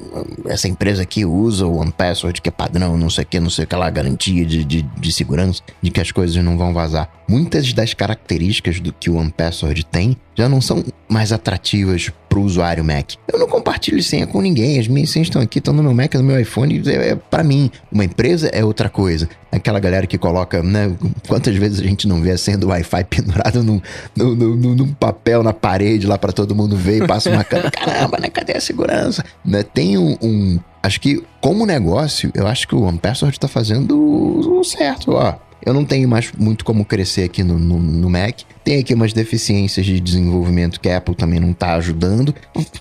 Ninguém trabalha com Mac. Então sabe o que, que eu vou fazer? Meto um Electron nesses caras, vou me focar no Windows, a galera tem Windows, tem ali o iPhone, né? Vou vender para eles. Em vez de eu ter que batalhar pro cara ir lá na, na Mac App Store, na App Store, comprar uma unidade, eu contrato aqui zilhões de vendedores, eles vão lá na empresa e vou vender mil assinaturas, duas mil assinaturas, vou vender, né? Muda de escala, né? Quando você vai pro mercado empresarial, muda a escala. Eu só acho que essa conversa sobre Electron tá muito negativa. Tô gostando, não. Ai, meu Deus. Ai, meu Deus. Então vamos, vamos mudar o, o, o Proton. Não, eu vou ficar Neutron. Ai, meu Deus. Nossa, mas não tem fim? Quark, quark, nem quark, inteligente muito engraçado. continuar. Mas e você, Brunão, tá triste? Com o que, cara? Eu tô triste com alguma coisa. O que que você fica triste com o quê? Com os elétrons? É, porque não vai mais ser na- nativo, né? E você é o cara nativo. Ah, cara, o que eu posso fazer? É, é, começou aí, ó, você tá vendo? Começou aí, já o que eu reclamei da outra coisa já tá vindo aqui. Agora o recurso não é mais nativo e eu gosto dele, que eu vou fazer? Eu vou ter, que- vou ter que usar a parada, né, velho? É, assim, eu fiquei bastante chateado com, com isso, se não deu pra perceber. É, a minha estratégia basicamente vai ser usar o One Password 7 que eu tenho aqui até ele parar de funcionar. Aí quando ele parar de funcionar no macOS 13, eu vejo o que, que eu faço, né? Mas por enquanto não, não pretendo mudar. É, mas é que pra mim não pegou tanto porque eu parei de usar o OnePassword faz um tempo já. né? Eu- eu- Ah. quando a gente começou a fazer o DT, eu, eu usava, a gente falava tal. Depois, cara, eu desencanei, eu fiquei nas senhas do iCloud aqui, nas chaves e tá funcionando e a minha vida segue bonita, tá ligado? É, tá ficando cada meio- vez melhor, né? A Apple adicionou o Two Factor lá, que dá mini Quito, né? No, nas versões agora que estão em beta. Então, é, tende a melhorar. Mas é engraçado o, o que o Coca falou, né? Do, de, ou, ou o Marcos falou de, de ser temporário e tal, porque eu tava lembrando aqui que é- era um deboche comum da, da comunidade de desenvolvedores com relação ao Slack e outro, outras empresas que seguem essa linha. Que assim, é o argumento, né, para usar um, um framework cross-platform como o Electron é: não, vamos escrever o app uma vez só e vai rodar em todos os sistemas opera- operacionais. Aí o Slack, por exemplo, acho que nos últimos três anos eles reescreveram o app deles do zero umas quatro vezes. E tipo, ah, não, não tá bom assim nessa tecnologia cross-platform, vamos reescrever em outra. Então, para não ter, não ter que fazer três apps, você reescreveu o mesmo app quatro vezes, uma com defeitos diferentes da outra, né? Acho que agora eles acalmaram e chegaram numa versão razoavelmente aceitável, né? Então, assim, é, é- é- eu tenho um, um- um certo preconceito com, com essas tecnologias porque eu nunca vejo elas entregarem na prática o que, o que elas se propõem a entregar. Assim, na planilha, no, no argumento ali, na hora de convencer, faz todo sentido, mas depois que você coloca em prática, no fim das contas, você vai ter os mesmos problemas de você ter que manter apps separados ou às vezes até mais. É, isso que a gente nem mencionou aqui a questão da segurança, né? Porque o Electron é, é uma parada em JavaScript que entra biblioteca de trocentas mil fontes lá, que será que eles estão auditando isso tudo, né? Tem eh, esse Ah, aspecto quanto isso, também. eu confio que ainda é o OnePassword, né? Eu confio no OnePassword, eu não confio no NPM, né? Mas O- tem, eh, não é, é o Electron, né? Mas, enfim, essa coisa de você fazer uma única versão que vai rodar em diversos ambientes. Eu gosto muito de um exemplo de um aplicativo laranja. Um aplicativo bancário, até recentemente parou de funcionar no beta. Que a, a temática dele é laranja. E às vezes acontece de não funcionar. Nos betas eu pego o Android. Aí eu pego um Android, o laranja vira vermelho. Eu falo, isso não é laranja, isso é vermelho. Aí eu mudo de Android, o o troço tá amarelo. Assim, você coloca o- uma tela do lado da outra e é o mesmo, vem do mesmo lugar, o mesmo código, mesmo. E você tem. Cor é diferente, assim. é- não dá pra colocar culpa na. Não, é a tela, né? A qualidade da tela, a tela é diferente. A cor muda, você Esse vê. app é- laranja. Esse app laranja, eu conheço umas histórias do desenvolvimento dele. Ele é uma bela de uma colcha de retalhos, né? Engraçado. Você, às vezes, você vai fazer uma parada no app, aí aparece lá o campo nativo lá pra você digitar a senha, pra você selecionar a data e tudo mais. Aí, às vezes, você vai fazer uma outra coisa e aparece, em vez de aparecer os controles nativos, aparece uma página da web simulando os controles nativos pra parecer que é o app, mas não, sabe? É uma coisa assim bizarra e tem um alguma operação que eu faço volta e meia nesse app laranja que ele quando ele vai carregar, a tela fica toda preta e fica um spinnerzinho do iOS bem no meio da tela, que é exatamente o que acontece quando dá crash no Springboard. Aí quando eu tô usando eu sempre, eu, ih, deu crash no Ah, não, não, foi é só o app laranja. mas, mas, enfim, a, a experiência não, não costuma ser das melhores e, e assim, é aquela coisa, ah, a maioria das pessoas não liga. É, só que mesmo o, o que essas paradas se propõem a entregar, elas acabam não entregando no fim das contas. Então acaba sendo tudo uma bela de uma cortina de fumaça que vai resolver tudo e depois no fim não resolve. Daí daqui dois anos eles têm que reescrever tudo de novo nativo, sendo que eles já tinham a parada e era só continuar mantendo. Bom, nós vamos falar ainda de App Store de novo, né? Porque a App Store ela costuma nos impressionar aqui e toda semana parece que tem alguma novidade com relação à App Store. Mas antes disso, eu tenho que agradecer aqui o nosso patrocinador, que é o Linode. Com as máquinas virtuais rodando Linux da Linode, você consegue simplificar a sua infraestrutura e cortar bastante do que você gasta com os serviços de nuvem, e com isso você também simplifica toda a parte de desenvolvimento, distribuição e de escala para rodar os seus projetos de um jeito mais rápido e fácil. A Linode tem soluções para todo tipo de projeto, que vão desde projeto pessoal até a parte de administração de cargas de trabalho mais pesadas. E quem é ouvinte do ADT ganha um crédito de nada mais nada menos que 100 dólares para começar lá com eles por meio do endereço linode.com/adt. A Linode tem data centers no mundo inteiro e com isso dá para você escolher o data center que você preferir sem mudar o preço, independente da localização. Eles também oferecem suporte 24 horas por dia, 365 dias por ano e tem pessoas de verdade te atendendo para resolver rápido o seu problema, independente do plano que você contratar. Você pode escolher instâncias dedicadas ou então compartilhadas, ou ainda você pode usar esses 100 dólares de crédito para armazenamento compatível com S3 da Amazon, com administração de Kubernetes também e por aí vai. Se roda no Linux, roda no Linode. Então acessa lá linode.com/adt, l i n o d e.com/adt, clica lá em Create Free Account para começar e você já ganha os 100 dólares, que na cotação de hoje, meus amigos, é uns 500 reais de crédito para você começar. Então não é brincadeira. 40, Olha, subiu, nossa, tá horrores caro, hoje. hein? Então aí, ó, aproveita esse crédito, linode.com/adt. Muito obrigado, Linode, pelo patrocínio de mais esse episódio do ADT. Valeu, Linode. Obrigado, Lembrando que o Linode. ADT tem um projeto rodando no Linode, né? Temos, temos o nosso projeto lá, adt.wiki, W-I-K-I. Assina lá, assina não, né? Acessa lá, adt.wiki, e você vai poder ver lá, tô, tô vendo aqui que o pessoal já cadastrou lá o Miniquito, já temos artigo do. Miniquito. Então tá, tá constantemente em atualização lá pra você que quer ficar por dentro aí das piadas internas e outros assuntos referentes ao podcast. Agora, falar aqui, né, de novo, a, a App Store continua dando notícia e essa semana foi o Costa. Como é que se fala o sobrenome dele, Marcos? Você sabe? Eu falo Eleftheriou. Se tá certo ou tá errado, eu não Vem sei. mais uma pro áudio aí que eu não entendi. Eleftheriou. É, Pra mim, ser- é Eleutério em grego. Ah, então tá. Então o seu Eleutério, ele tem um app que é um, um teclado pro Apple Watch, né? Que era mais com foco em acessibilidade, pessoas com baixa visão e, e similares. E esse cara, ele ficou bastante conhecido porque há algum tempo ele vem relatando sobre golpes, basicamente, na App Store. Ele até chegou a falar de algumas cópias descaradas do app dele, que na verdade era um scam, que tinham assinaturas absurdas e ele reportou tudo para Apple e alguns Apple tirou do ar, outros não. Mas uh, essa semana ele divulgou através da, da conta do, do app que basicamente ele desistiu de, de ter o teclado lá, porque a Apple basicamente fica rejeitando o tempo todo o app dele por motivos esdrúxulos ou sem sentido nenhum, e ele basicamente jogou as mãos para cima e falou: chega, cansei disso,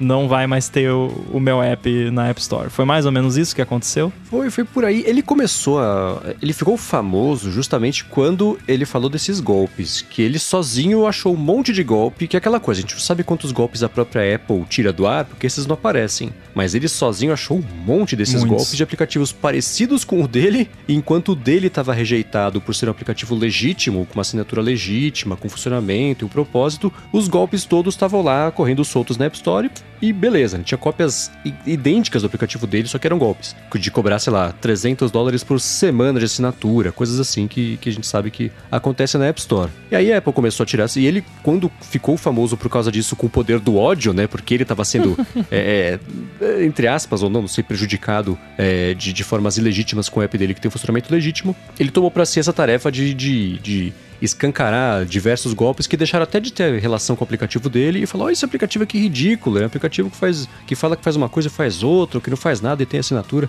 E Aí nessa semana ele falou: ó, a Apple me rejeitou um update aqui que foi da mesma coisa que há três anos eles rejeitaram. E na época eu falei que eu expliquei melhor, eles aceitaram, agora eu isso de novo. Eles falaram para entrar em contato com eles, eu tô entrando em contato com eles. Eu não sei se é por, por perseguição, o que que é, mas eles não querem resolver, então eu desisto. Dane-se, eu tentei, desculpa todo mundo que, que confiava em mim, que dependia de mim, porque esse app tem essa pegada de acessibilidade, mas ele desistiu, o que não é exatamente uma história inédita, né, no, no ambiente de desenvolvimento da App Store, né, e acaba reacendendo uma discussão que estava meio quieta nos últimos meses, mas que no último ano tomou muito da nossa saliva aqui sobre a forma como a Apple se relaciona com desenvolvedores e, e o jeito meio estabanado que ela lida com essas crises mais públicas, né. É, uma situação triste, assim, né, porque é uma coisa que não é a primeira vez que acontece e eu entendo perfeitamente o mindset que leva uma pessoa a tomar uma decisão como essa, porque realmente não é fácil, assim, é... parece, né, muito classe média sofre, né, o desenvolvedor reclamando disso, é óbvio que tem problemas muito maiores para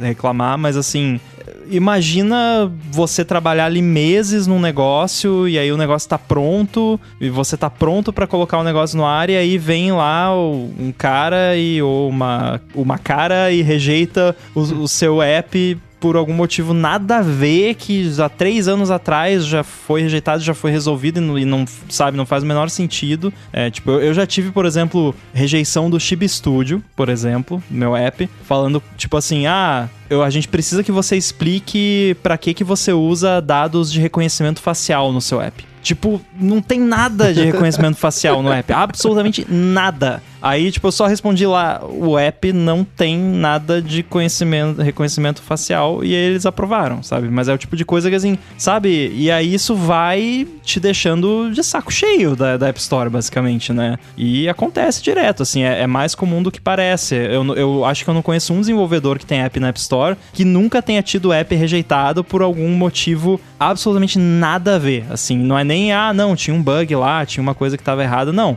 Uma parada nada a ver, assim, completamente aleatória e, e é isso. E, e, acontece. Vocês acham que a Apple não é um tratamento mais individual, mas pegar aplicativos que têm alguma história, não os tops, mas os semi-tops, né? Os que têm um volume de alguma maneira e dedicar isso para uma pessoa, você vai cuidar. Teus aplicativos são esses daqui. Porque eu entendo o lado do cara, pô, há três anos atrás. Mas também olhando pelo lado do cara que tá revendo. Ele não vai olhar a reclamação de três anos atrás. E aí, rapaz, já reclamaram disso aqui. E essa foi a resposta, né? Ele vê lá o negócio, enfim.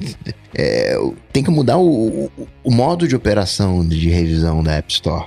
Cara, eu, assim, eu sei que a Apple tem esse lance, nós tratamos todos os desenvolvedores igual. O que é eles, isso só vale para as coisas ruins Pras coisas boas, não. Tipo, a gente trata todos os desenvolvedores mal igual. Mas, te- tipo, ah, a Amazon tem lá, né, o deal lá especial pra não sei o que, sabe? Assim, eu acho assim, tinha que ter um, um- um sistema de reputação na App Store. Pô, esse cara tá, né, pegar como exemplo eu, assim, não que eu seja um exemplo, mas assim, é, eu tô na App Store com o aplicativo desde 2013. Nunca apliquei nenhum esquema na App Store, nada, nada do tipo, sabe? Nunca teve reclamação de usuário de, ó, esse app aqui tá roubando, não sei o quê. Pô, podia ter ali, sei lá, nem que se fosse uma equipe de, de revisores um pouco com um pouco mais de tato, né? Porque assim, você vê muitos desses casos que eu falei de, de rejeições absurdas, é simplesmente porque o seu app caiu na mão de alguém inexperiente, que não entende direito o que tá acontecendo ali. E beleza, acontece. Pessoa nova no trabalho vai fazer É, besteira. Só que o problema é que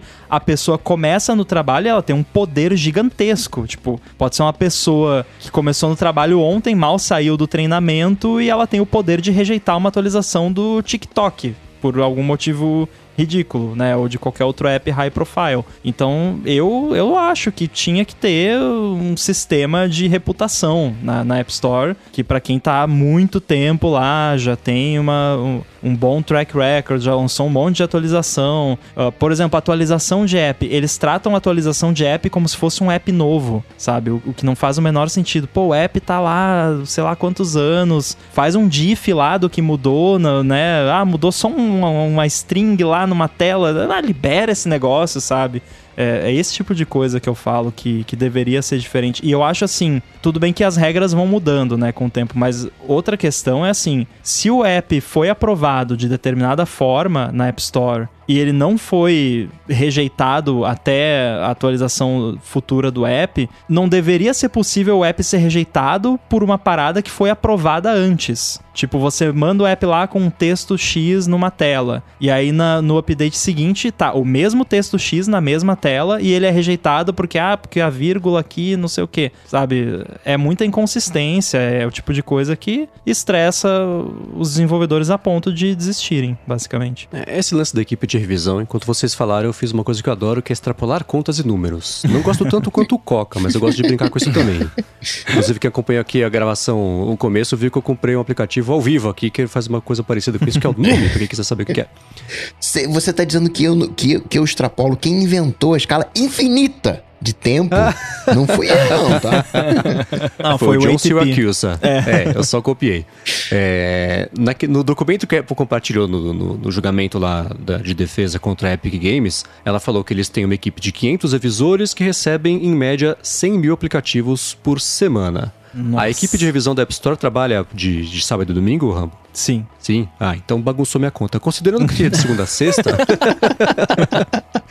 eles tinham que revisar cinco aplicativos por hora por oito horas por cinco dias por semana para dar esses, esses 100 mil. É claro que no mundo ideal a gente teria esse esquema todo de, de existirem tiers de confiabilidade de aplicativos, mas na prática, ali na correria no dia a dia, é claro que isso ia, não ia acabar acontecendo porque você teria uma situação em que o Zezinho tem que revisar 400 aplicativos e você tem que revisar dois, o OnePassword e o Dropbox, né? Então, é, é, não escalou nesse tipo de, de, de situação. Mas é- é- é- a gente vai acabar se repetindo aqui porque a situação acaba se repetindo, né? É- é- o sistema inteiro de revisão precisa mudar porque ele acaba desgastando desnecessariamente quem tá mais afim de fazer as coisas, as novidades, né? A gente sempre brincou aqui que os aplicativos da App Store têm que ser bacanas, mas não muito úteis, senão eles são, são rejeitados, né? Você olha o próprio workflow, né? antes de virar shortcuts, né? Que eles falaram, Apple, a gente teve uma ideia tecnicamente possível, pelo amor de Deus. O que, que a gente tem que fazer? Vamos conversar todo dia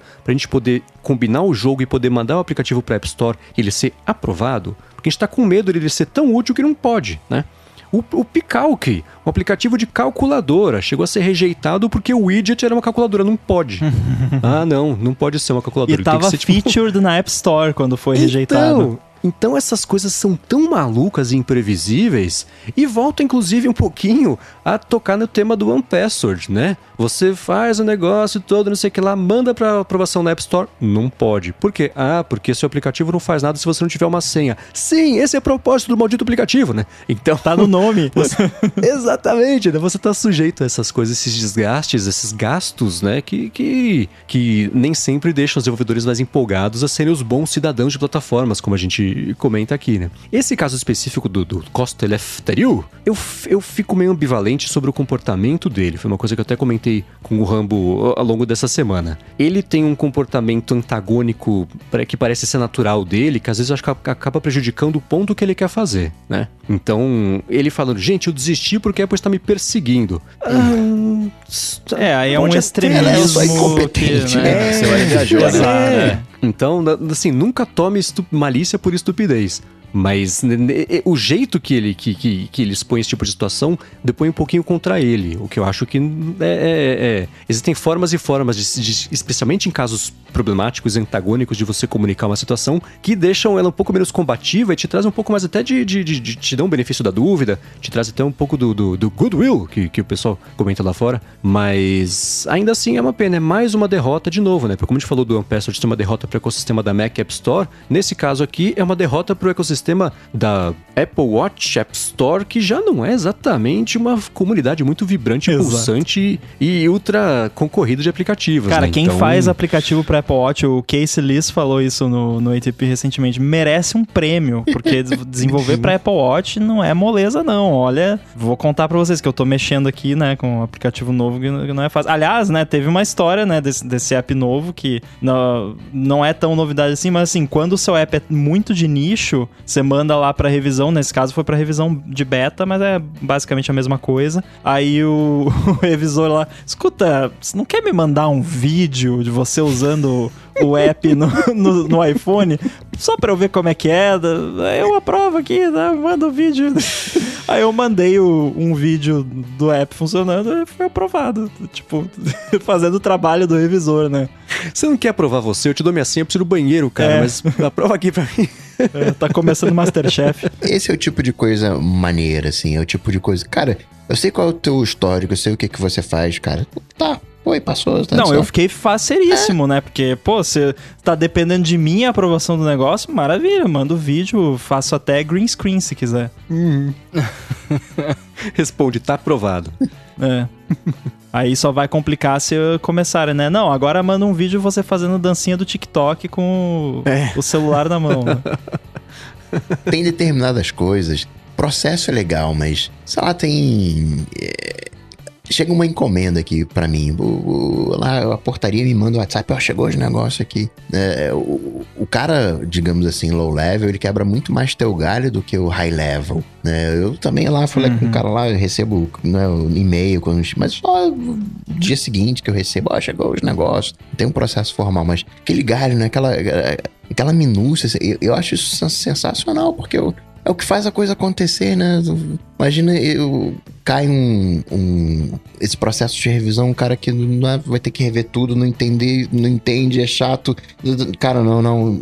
Cria caso por qualquer coisa, rejeita. Cara, tá ali, eu sei, né? Já tem ali um histórico, tem tantas atualizações, uma atualização por mês, uma atualização a cada 15 dias. Tá, tá, tá, tá liberado, pronto. Às vezes eu acho que eles gostam de se sentir empoderados, assim. Eles gostam que a gente se humilhe pra eles, porque teve, Pra contar mais um, um caso de horror aqui, o Brendo até comentou aqui no, no chat que aconteceu com o aplicativo dele uma coisa parecida com o que eu falei, de ser aprovado, né? E aí depois, num update aleatório, rejeitarem por causa de uma coisa que já tava lá desde antes, né? Que é o mais comum. Aconteceu na época da firma, que a gente tinha implementado o, o login com Apple, né? E beleza, tava implementado lá, já tinha sido aprovado, já tinha sido lançado, tava no ar. A gente já tinha lançado update já, incluindo o recurso, né? Vários updates Aí deu um bug crítico lá no app. Agora eu não lembro mais exatamente o que, que era, mas era um bug bem, bem ruim mesmo. E aí a gente, não, vamos lançar aqui um update, né, emergencial para resolver isso. Mandamos lá, pum, rejeitado. Ah, o seu sua implementação do login com a Apple não está de acordo com os guidelines e papapá, papapá. Aí eu fui olhar lá os guidelines, peguei os guidelines, um screenshot do app. Os guidelines, um screenshot do app. Era tipo jogo dos sete erros, assim. Era idêntico. Só faltou botar overlay no Photoshop lá e botar modo difference, né, pra ver. se- aí, aí eu mandei, ah, por favor, isso aqui já tá aprovado, já foi pro ar, já foi atualizado não sei quantas vezes, isso é um update crítico. Ah, isso já, já, inclusive, já era depois que a Apple tinha prometido que não ia rejeitar bug fix por conta dessas coisas bestas, né? Falei, pô, vocês prometeram que não iam mais rejeitar, papapá, papapá, aí foi aprovado. Ou seja, o cara só queria uma humilhação, né? Não, Queria um abraço. é, então É, assim, isso foi é só mais uma história, né? De, eu devo, você- ah, a gente pode fazer um episódio só de história de app review aqui, porque tem alguma. Bom, vamos agora para o hashtag tralha trema alô ADT como preferir, que é aquele quadro no qual você, nosso ouvinte, pode mandar suas perguntas inteligentes, divertidas, engraçadas. E nós temos aqui a pergunta do Jansen Bispo,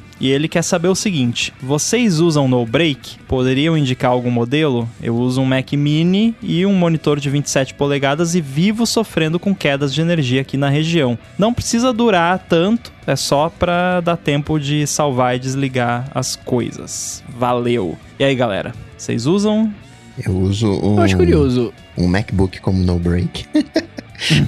É, então, é isso que eu ia comentar, porque desde que eu comecei a usar o, o MacBook, já faz alguns anos, né? Eu nunca mais me preocupei com isso, né? Com lance de bateria e etc. Então, eu acho, eu acho engraçado que não é uma empresa que tá pedindo isso, né? É um usuário comum, tá ligado? Da hora. É, eu vou sair da frente também e falar que meu no break é a bateria do MacBook. Se eu tivesse um desktop, talvez eu tivesse a resposta. Com, eu acho que no break hoje não é, não, né, já é tecnologia é, dominada. não- não- não- gente- ainda que a gente não tenha nenhuma recomendação específica, não vai ser muito difícil de achar. Mas o que eu achei curioso nesse processo todo é que quando fecha, não salva o estado de alguma maneira, não, não- não precisa salvar. É, é que assim, dá uma dorzinha no coração quando o seu Mac desktop é arrancado da tomada, assim, basicamente, né? Dá, dá um pouco de. Fora que assim, por exemplo, a gente. Meu Deus, nossa, eu vou falar. Eu vou falar, olha o perigo. Ah, Estou não, gravando a DT não. num Mac Mini É. sem no break. Nossa. Será que o QuickTime salva o áudio se, se cair energia? Pelo amor, duas horas de Não gravação. É, Não, então, não cair, assim, é, tem o- a gravação do YouTube, se for o caso. É, agora, é, é complicado. Eu, quando eu mudei pro Mac Mini, porque antes eu usava também é, só laptop, né? Eu mudei pro Mac Mini e eu pensei, não, vou comprar um no break pra, né, ter essa proteçãozinha extra ali, pelo menos dá tempo de salvar qualquer coisa e de desligar o Mac graciosamente. Ah, e eu não coloquei no break, eu tô aqui sem até agora. Porque assim, eu usava no break na época, muito tempo atrás, que eu usava iMac, eu tinha um iMac e eu tinha um no break, só que eu morava ainda no Rio Grande do Sul, e lá era super comum queda de energia, assim. Volta e meia, dava ali uma quedinha de um minuto, coisinha rápida. Aqui, batendo na mesa, não acontece, assim, é muito raro.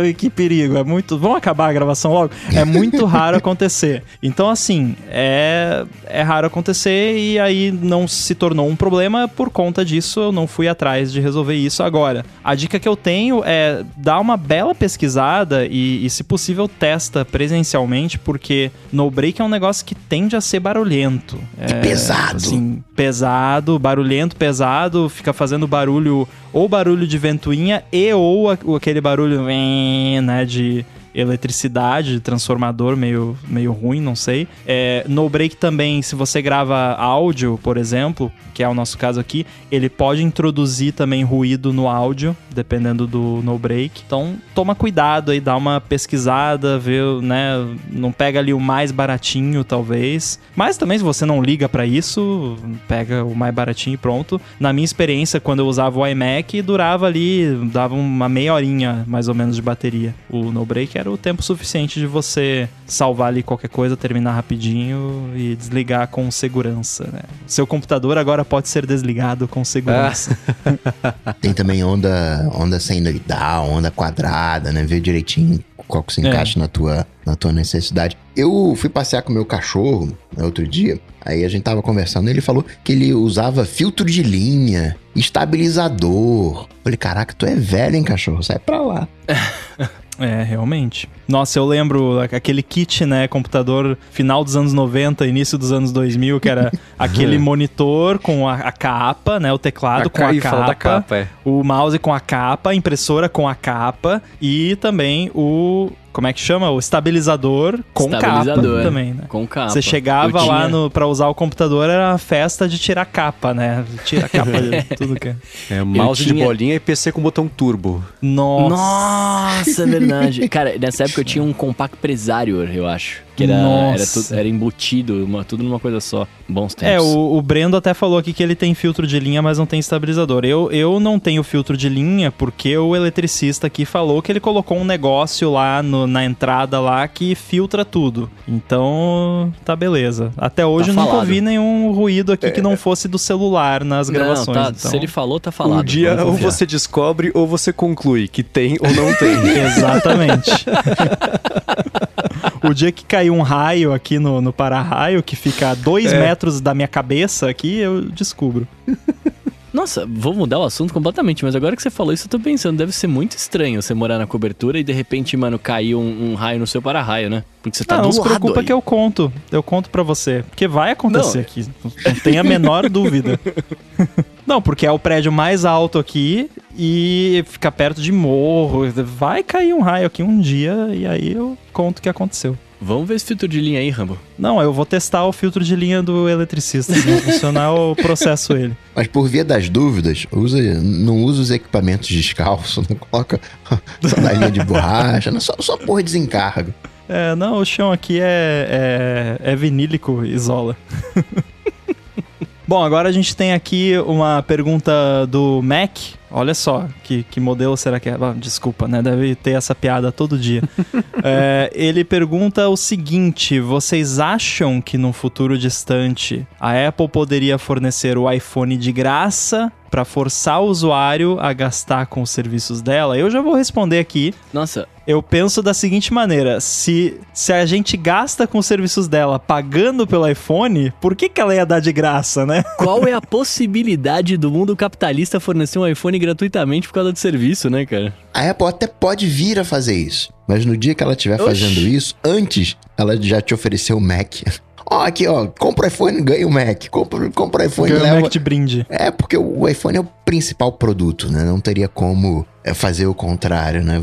Acho que faz mais sentido, ó, compra aqui o iPhone, ganha os AirPods, compra aqui. E ela tá fazendo o contrário, né? Tá tirando fone, tá tirando recarregador Por essa caixa. lógica, né, Coca, ela faria muito mais sentido, por exemplo, ela começar dando AirPods junto com o iPhone, né, quando você compra o iPhone, porque você pode argumentar, não, você vai ter os AirPods, vai querer ouvir ali no Apple Music, vai querer assistir, né, os filmes na TV Plus, mas não, é porque a galera paga e, e paga pelo iPhone e paga pelos serviços, então pra que que vai deixar de pagar pelo iPhone? né? É, eu penso, eu vou falar da escala infinita de tempo aqui. Eu penso pensei a mesma escala coisa. infinita de tempo, cara, ainda assim, eu acho assim, o iPod Touch, hoje ele custa 1.700 reais. Um iPod Touch que as pessoas nem lembram que existe iPod. E, e- e ainda é vendido, as pessoas ainda compram. Então, é, é- eu acho que é, é isso. É tipo, é, dá pra pensar na estratégia da Nespresso, né? Cobra pouco na máquina pra comprar a cápsula. É, compra- cobra pouco no, no- no- hardware pra ganhar no software, mas distribuí-lo, nem que seja de, de- de brinde, né? Você compra os sucrilhos e o iPhone dentro. Acho que não, não é essa a conta, porque é isso. É, é- mesmo olhando muito lá na frente, se custar um, 10, 50, 100 mil dinheiros, as pessoas vão continuar pagando. Então, ao invés de ganhar só com serviços, que tal continuar ganhando com serviços e com o, o- o premium do produto, com sua margem de 40% de lucro, né? Então, não vejo isso rolando tão cedo, não. Tinha uma época que a gente pagava pelos sistemas operacionais, né? Ah, atualizar aqui o macOS, versão nova. Acho Nossa, que que o iOS chegou a ser pago também nas primeiras versões. Chegou a ser Ah, pago é. pros iPods Touch. Pro iPod era alguma Ah, é? falcatrua lá de contabilidade ou de negócio jurídico que tinha que ser pago, alguma coisa assim. Nossa. Eu lembro da keynote, quando a Apple anunciou, acho que foi na keynote do macOS Mavericks, né, que ele passou a, a ser de graça, e também foi na mesma keynote que eles anunciaram que o iWork e o iLife iriam vir de brinde pra quem comprasse Mac novo ou iPhone e tal. E aí eu até lembro que a galera tava brincando na época, pô, a Apple virou empresa de caridade, né, virou uma ONG. É, então, iPod, eu tô caçando aqui, porque era, tinha preço, tinha acho que preço pra desbloquear. Ah, ó, a atualização do iPod Touch para iPhone OS 2.0 custava 9 dólares e 95 centavos. Mas pra iPhone era de graça. Tem algumas coisas, né? Atualização vale a pena e é dor de cabeça, né? Que nem o Windows da Microsoft rodando lá, é, a Microsoft tá dando de graça pra galera atualizar. Porque pra ela é, um, é uma dor de cabeça. Então tem algumas coisas que vale a pena. Ah, o- Tá, tá bom, vou te dar o sistema operacional, tá bom, vou te dar aqui a minha suíte de produtividade. Mas o, o iPhone, O hardware jamais, né? Acho muito ainda. Existe o upgrade de 1 dólar do Mac do, pro Snow Leopard pra você conseguir usar o, Safari, o, o FaceTime.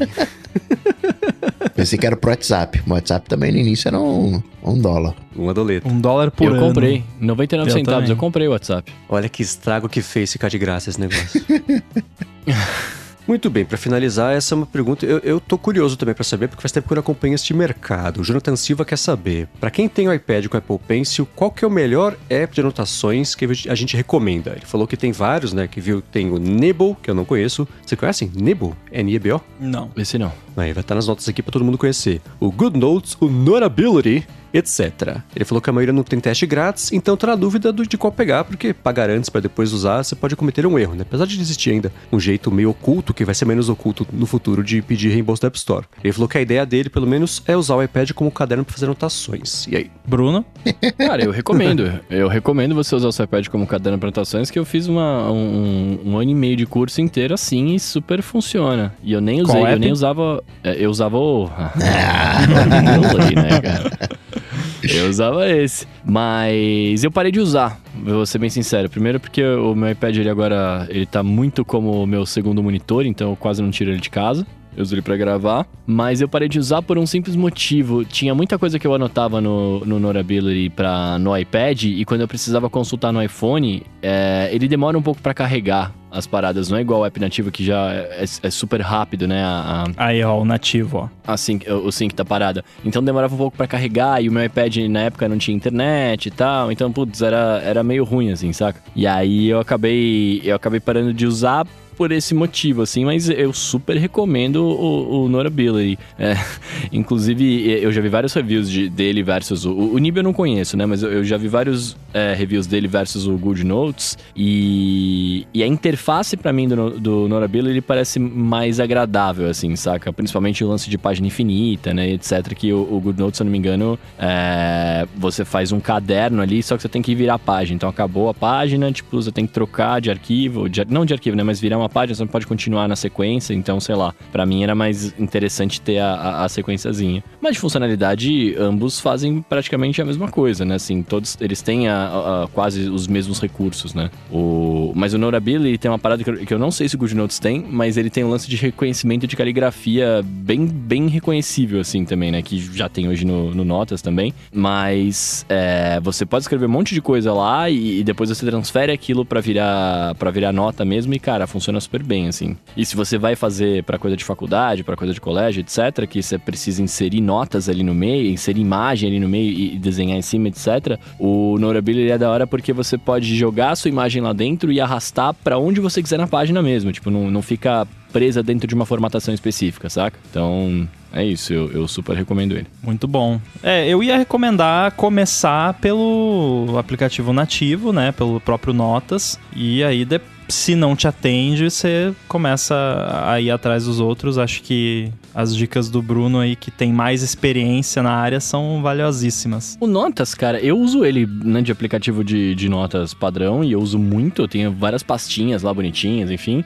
É... Mas assim, uma coisa que incomoda quando você tá fazendo notação, principalmente de faculdade, é exatamente isso que eu acabei de falar, de você não poder pôr uma imagem lá e mexer nessa imagem, pôr um arquivo dentro e mexer, né? Tipo, por exemplo, eu jogo um PDF dentro do, do Notas, ele reconhece como um arquivozinho e aí eu tenho que abrir esse arquivo para poder desenhar dentro dele, né? O, no Norability é diferente, você joga esse arquivo lá e aí ele abre, né, dentro da página, ele vira uma página e você pode escrever em cima da própria página, né? Eu, eu gosto de jogar RPG e, e, e faz tempo que eu não jogo, inclusive, mas eu gosto. E eu tenho uma ficha lá dentro do Notability que é uma ficha de D&D que eu escrevo em cima da ficha como se eu estivesse num caderno normal, né? No, no, no Notas eu não consigo fazer isso, eu tenho que abrir lá, ele vai abrir a ficha, vai abrir o arquivo e aí não tem as mesmas ferramentas, né? Enfim, mas super atente também. Se você não tiver essa necessidade de, de reconhecer caligrafia ou, ou, zerar os arquivos, é, mexer os arquivos, tá? Ele funciona também legal. Coca tem alguma dica? Voto com o relator. Sempre notas. Evernote, né? Ah, não. Sempre notas.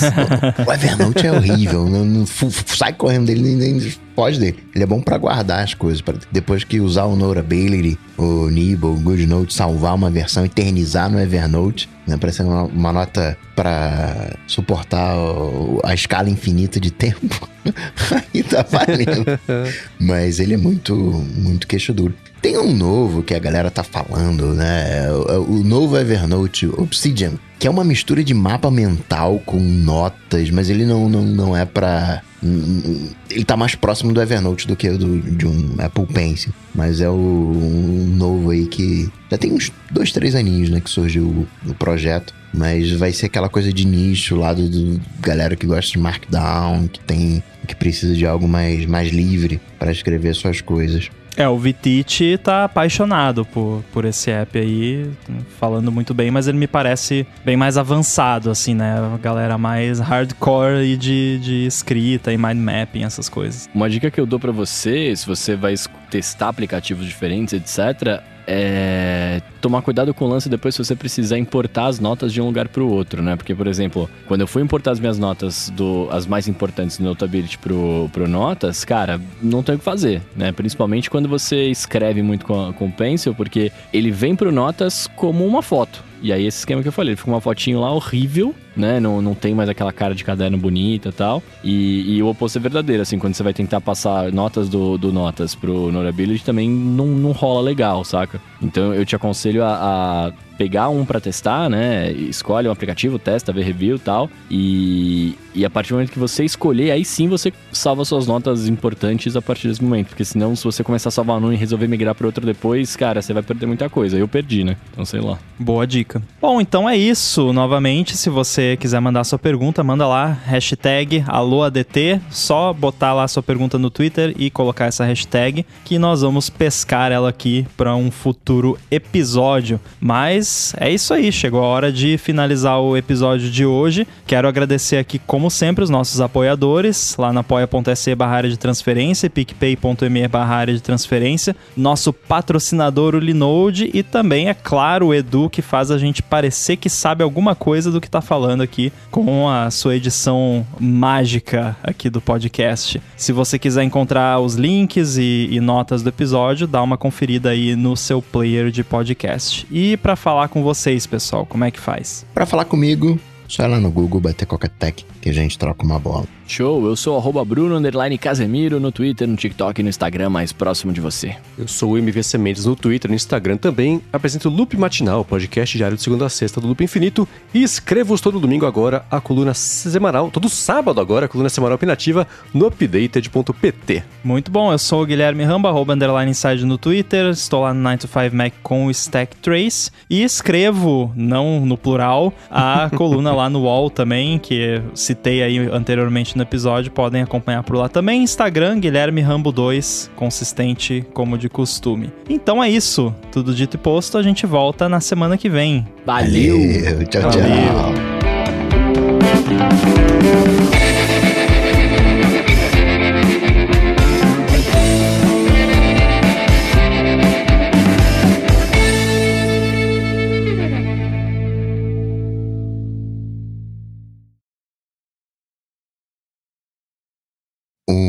tweet que às vezes a galera que pinta, assim, que a galera fala. É 35 mais 17. Como é que você faz isso na sua cabeça? Aí a galera, ah, 35 Ah, é, mais sempre- 10, 45 mais 7, 52, né?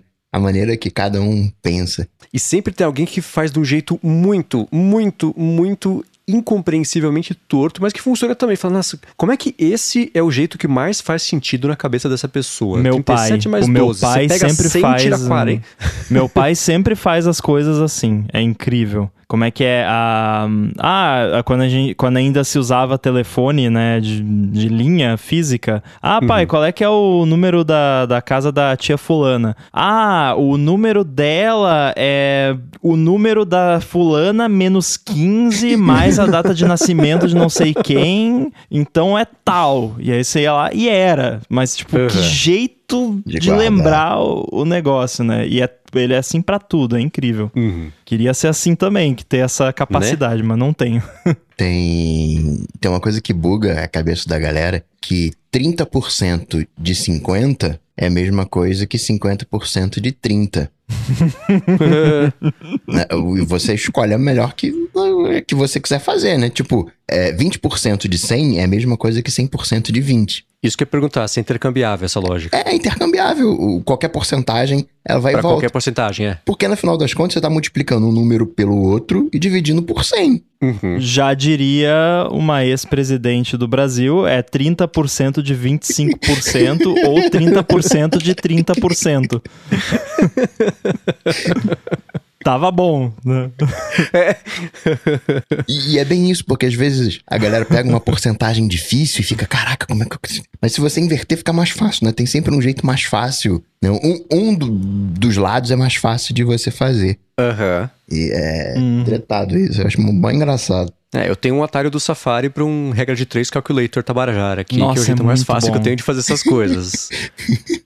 Eu passei, É os- eu, eu, eu sou formado no ensino médio graças à regra de três. Aham. Tem- É o percentagecalculator.net. Tem what is x% de tanto, tanto é quantos por cento de tanto e qual que é a porcentagem de diferente de tanto para tanto. Então, em época de resultado financeiro, de coisa assim, é é o meu fiel escudeiro aqui. É esse site. Ó, ajuda dica, tem, tem no setup, chama Numi. E esse que O eu ia falar. N-U-M-I. Você digita, sei lá, 30, 30% off 100. Você digita exatamente isso. Ou você digita, é, sei lá, 50 BRL in USD. Ele Uhum. mostra pra você. E você pode atribuir variáveis e fazer conta com esses números e conversão. Nossa, é maravilhoso. Um- A minha pergunta é, para eu saber se eu compro agora ou espero.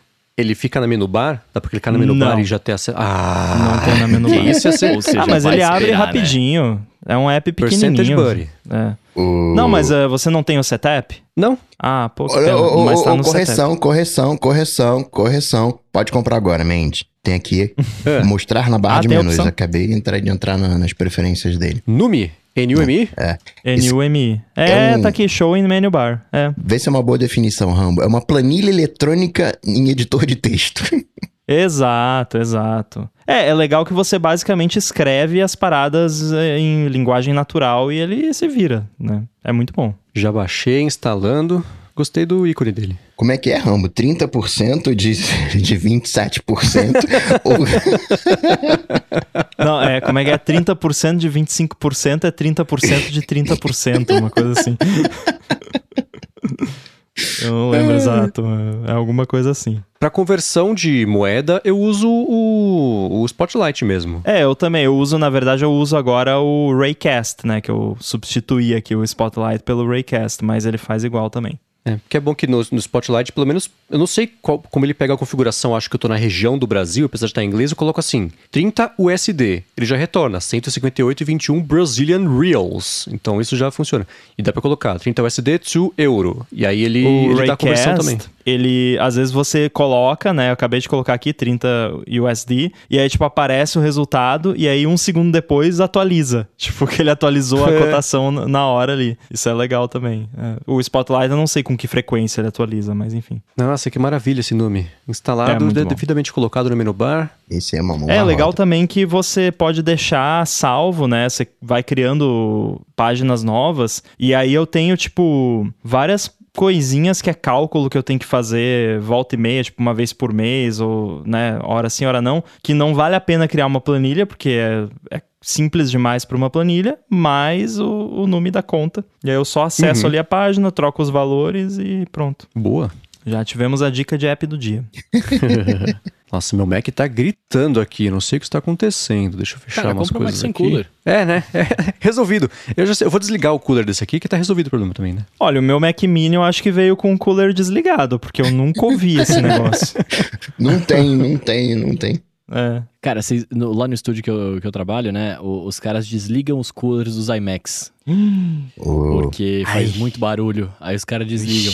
Aí eu olho pros caras e falo assim: você sabe que vocês estão destruindo o computador, né? Aí eles dizem, não, mas o ar-condicionado tá ligado. Eu falei, ah, não, então, então tá resolvido. Não, mas o, o processador, Ah. ele tem o throttling dele lá. Não, não vai pegar fogo, né? Mas Ah, mano, não é nossa, recomendado, né? Pois é. Nada como o orçamento do mundo corporativo, né?